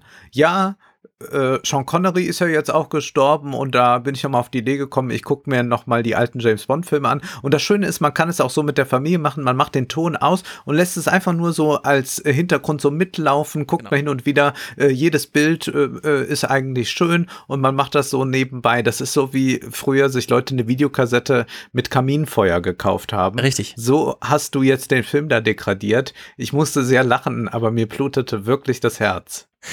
Genau, man hängt sich das, den Film an die Wand wie ein Bild. Da ja. guckt man auch nicht die ganze Zeit hin. Ja. Und es ist auch trotzdem immer was los. Und man muss weder der Story noch den persönlich, also den Figuren noch sonst irgendwas folgen, sondern der Film ist dann einfach Ambiente. Und ja. die, manchmal braucht man das so ein bisschen. Ja. Mhm. Äh, äh, ich habe vorhin das bei Obama beschrieben, wie ich das Buch höre, sehr konzentriert. Also das konsumiere ich dann wie einen Film. Da will ich dann nichts verpassen, da bin ich aufmerksam. Aber es gibt halt auch die anderen Momente, wo man alles so nebenher laufen lässt und nur weil es Bewegtbild ist, ist es nicht gleich Film, sondern es bietet sich dann auch an, ähm, sozusagen Ambiente zu sein. Und hier, hier besteht eine Möglichkeit für Computerspiele etwas zu sein, was Filme, wie du es eben auch sagtest, eben nicht sein sollten oder sein können, dass sie wirklich als Ambiente nebenher dudeln. Und es funktioniert bei so Spielen, die man auch über so über Bildschirm konsumiert. Und mir ist dann noch aufgefallen, weil du äh, die Figuren da, also diese Transferierung von eigentlich Filmfiguren ins Spiel. Bei Cyberpunk ist ja so, dass wirklich jeder seine Figur ganz selbst gestalten kann, bis hin zur mhm. Länge von Penis und sowas, ja. Also da ist wirklich, ah.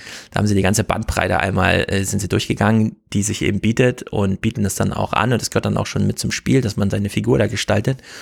Und da hat man dann vielleicht doch mal eine Chance genutzt, sowas zu machen. Wir haben ja auch in GTA 5 damals schon, dass es eigentlich drei Protagonisten gibt und man wechselt beliebig mhm. zwischen diesen dreien und knüpft dann da mal an. Also da sind schon so noch ein paar Sachen wirklich, die der Film erstmal so jetzt bis jetzt nicht geboten hat. Gut, ich wollte, mein letzter Text, äh, ich will mal richtig einen Text würdigen. Wir würdigen hier immer Texte. Ja. Aber dieser muss mal richtig gewürdigt werden, indem man nicht und weiter darüber nachdenkt. Schließe ich mich auch dann sofort gut. an. Ja, sehr gut. Also wir würdigen ihn jetzt nicht, indem wir drüber nachdenken, was da geschrieben steht, sondern einfach nur der Text als Ereignis selbst, so wie der Text einem Ereignis folgte, das in einem anderen Medium stattfand, weshalb sich Stefan Kusmani dachte, ich transferiere mal den Gehalt des eines Ereignisses in den Gehalt eines anderen Ereignisses, nämlich Angela Merkel sitzt abends im Fernsehen und erzählt dort irgendwas zu Corona. Ich habe diese Sendung nicht gesehen. Ich kenne jetzt nur diesen Text darüber. Ich habe sie gesehen.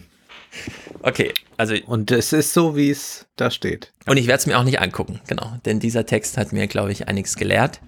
Er lautet: Eine wichtige Mitteilung und Botschaft. Ein Merkel-Text von Stefan Kusmani. Und ich möchte die ersten drei Absätze vorlesen, weil ich habe gedacht, ich krieg mich nicht wieder ein. Ne? Zitat. Sie erwarten jetzt vielleicht einen politischen Kommentar zum Auftritt der Bundeskanzlerin in der ARD-Sondersendung Farbe bekennen, aber ich sage gleich, für mich wird es ein Merkel-Text.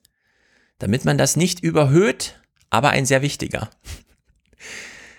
Ich kann für mich sagen, ich habe einiges gelernt. Auch alle anderen haben etwas gelernt.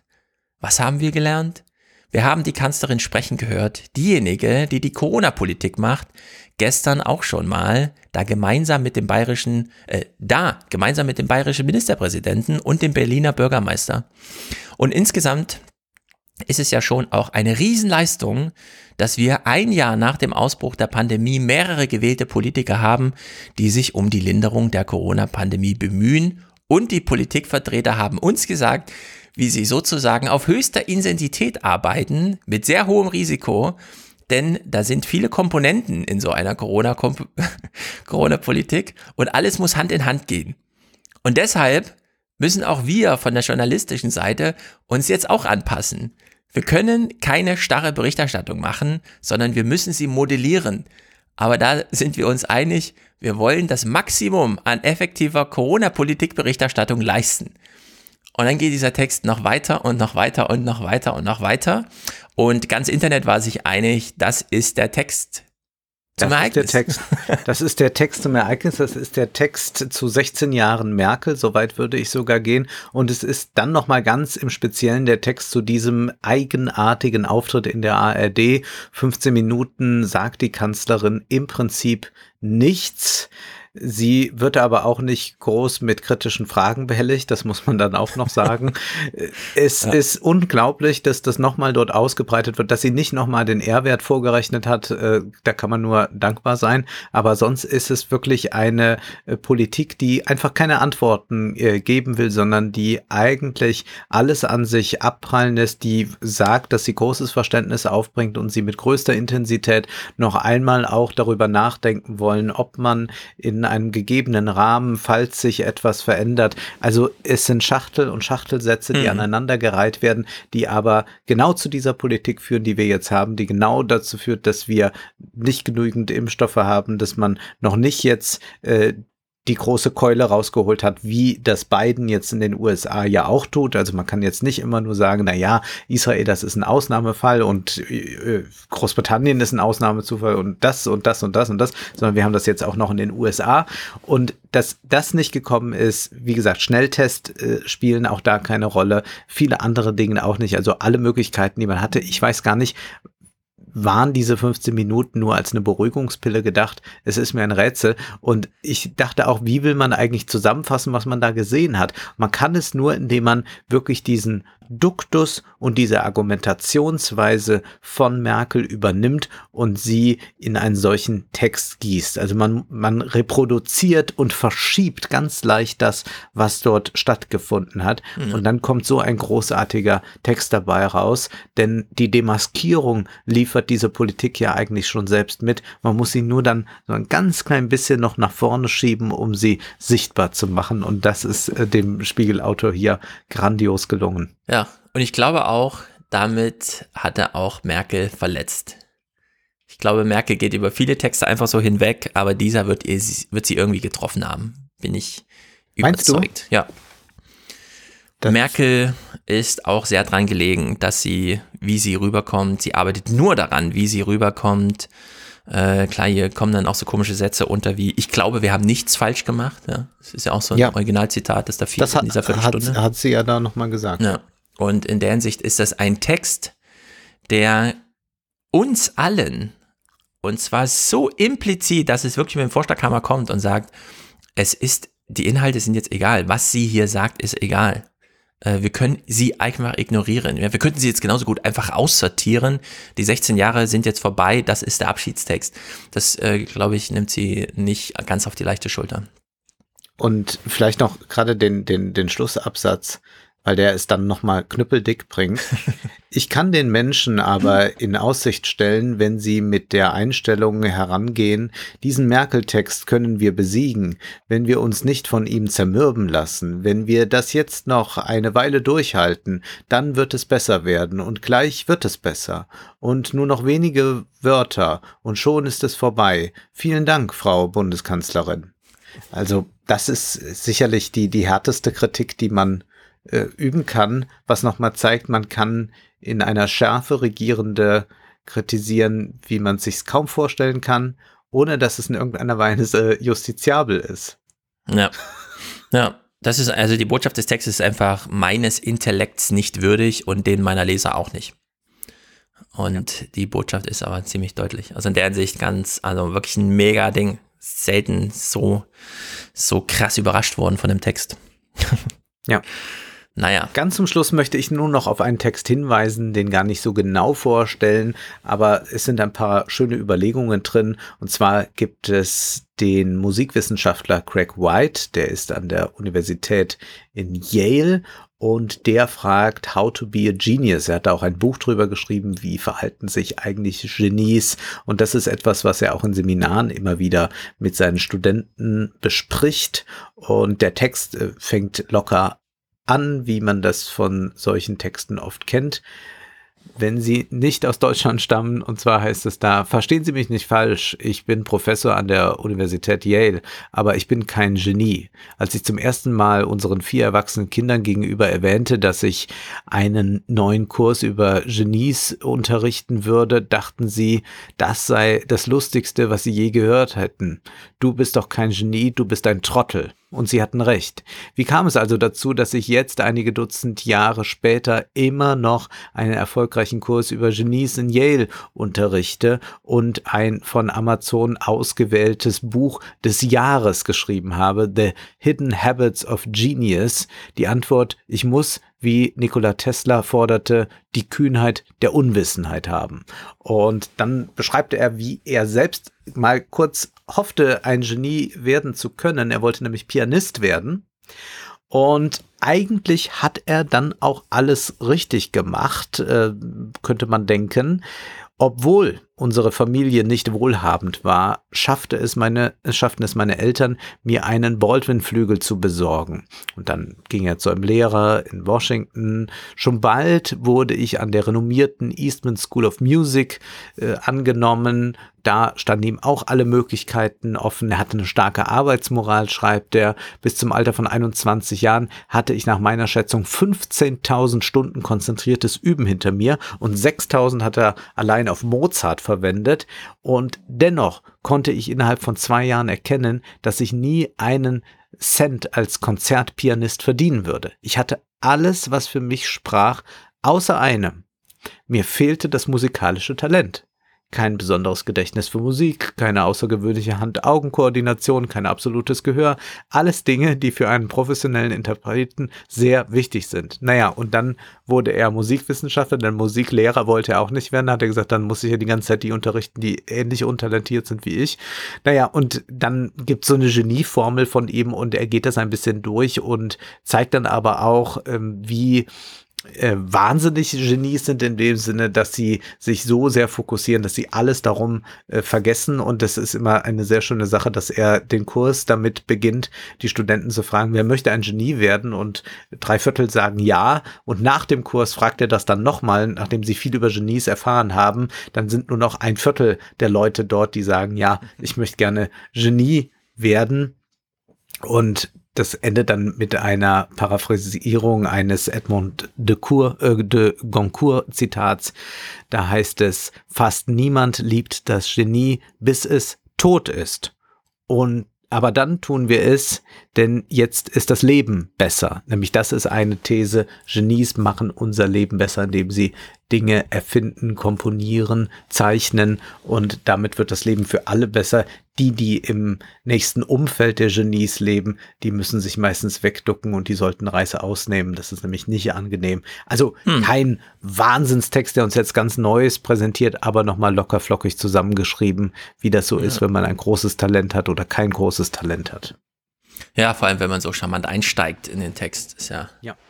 Auch nicht verkehrt, sehr gut. Sehr gut. Dann haben wir hier den Salon des Januar abgehandelt und hören uns dann in kürzerer Zeit, denn es ist der kürzeste Monat, das ist der Februar. Hören wir uns dann schon wieder und verhandeln den Februar. Es liegen ganz schön viele Themen schon auf dem Tisch, muss man mal sagen. Für den fünften. Meinst du, ich war dann schon beim Friseur? Nein, das oder? Glaube ich nicht. Nee. Dafür ist der Stress noch zu hoch. Es sei denn, wir haben eine Schnellteststrategie, weil wir wissen ja, ähm, der Markus Söder ist ja manchmal dem Kanzler Kurz etwas näher als der Kanzlerin Merkel. Ja. Vor allem was Corona-Vorgaben und Macharten der Bekämpfung angeht. Und da die Österreicher jetzt eine knallharte Teststrategie haben hinsichtlich, kannst du alles machen, musst dich nur vorher testen lassen. Mhm. Schule, Einzelhandel, Friseur äh, wird das, glaube ich, vorbildhaft sein. Und dann aus dem Süden nach oben wandern. Du wohnst ja relativ weit im Süden, also in der Hinsicht. Äh, mal gucken. Und so mache ich es noch uns überraschen. bislang mit dem braunen Rasierapparat selbst. Was auch nicht schlecht aussieht. Ich mache es ja auch selbst, aber bei mir ist, naja, geht es manchmal durcheinander. Ich gel mich nicht ganz so hart wie du. Das ist doch kein Gel, das ist Öl. Öl, natürlich. Ich öl mich nicht so hart wie du. Sehr gut. Also dann gut. bis äh, Februar. Bis Februar. Tschüss.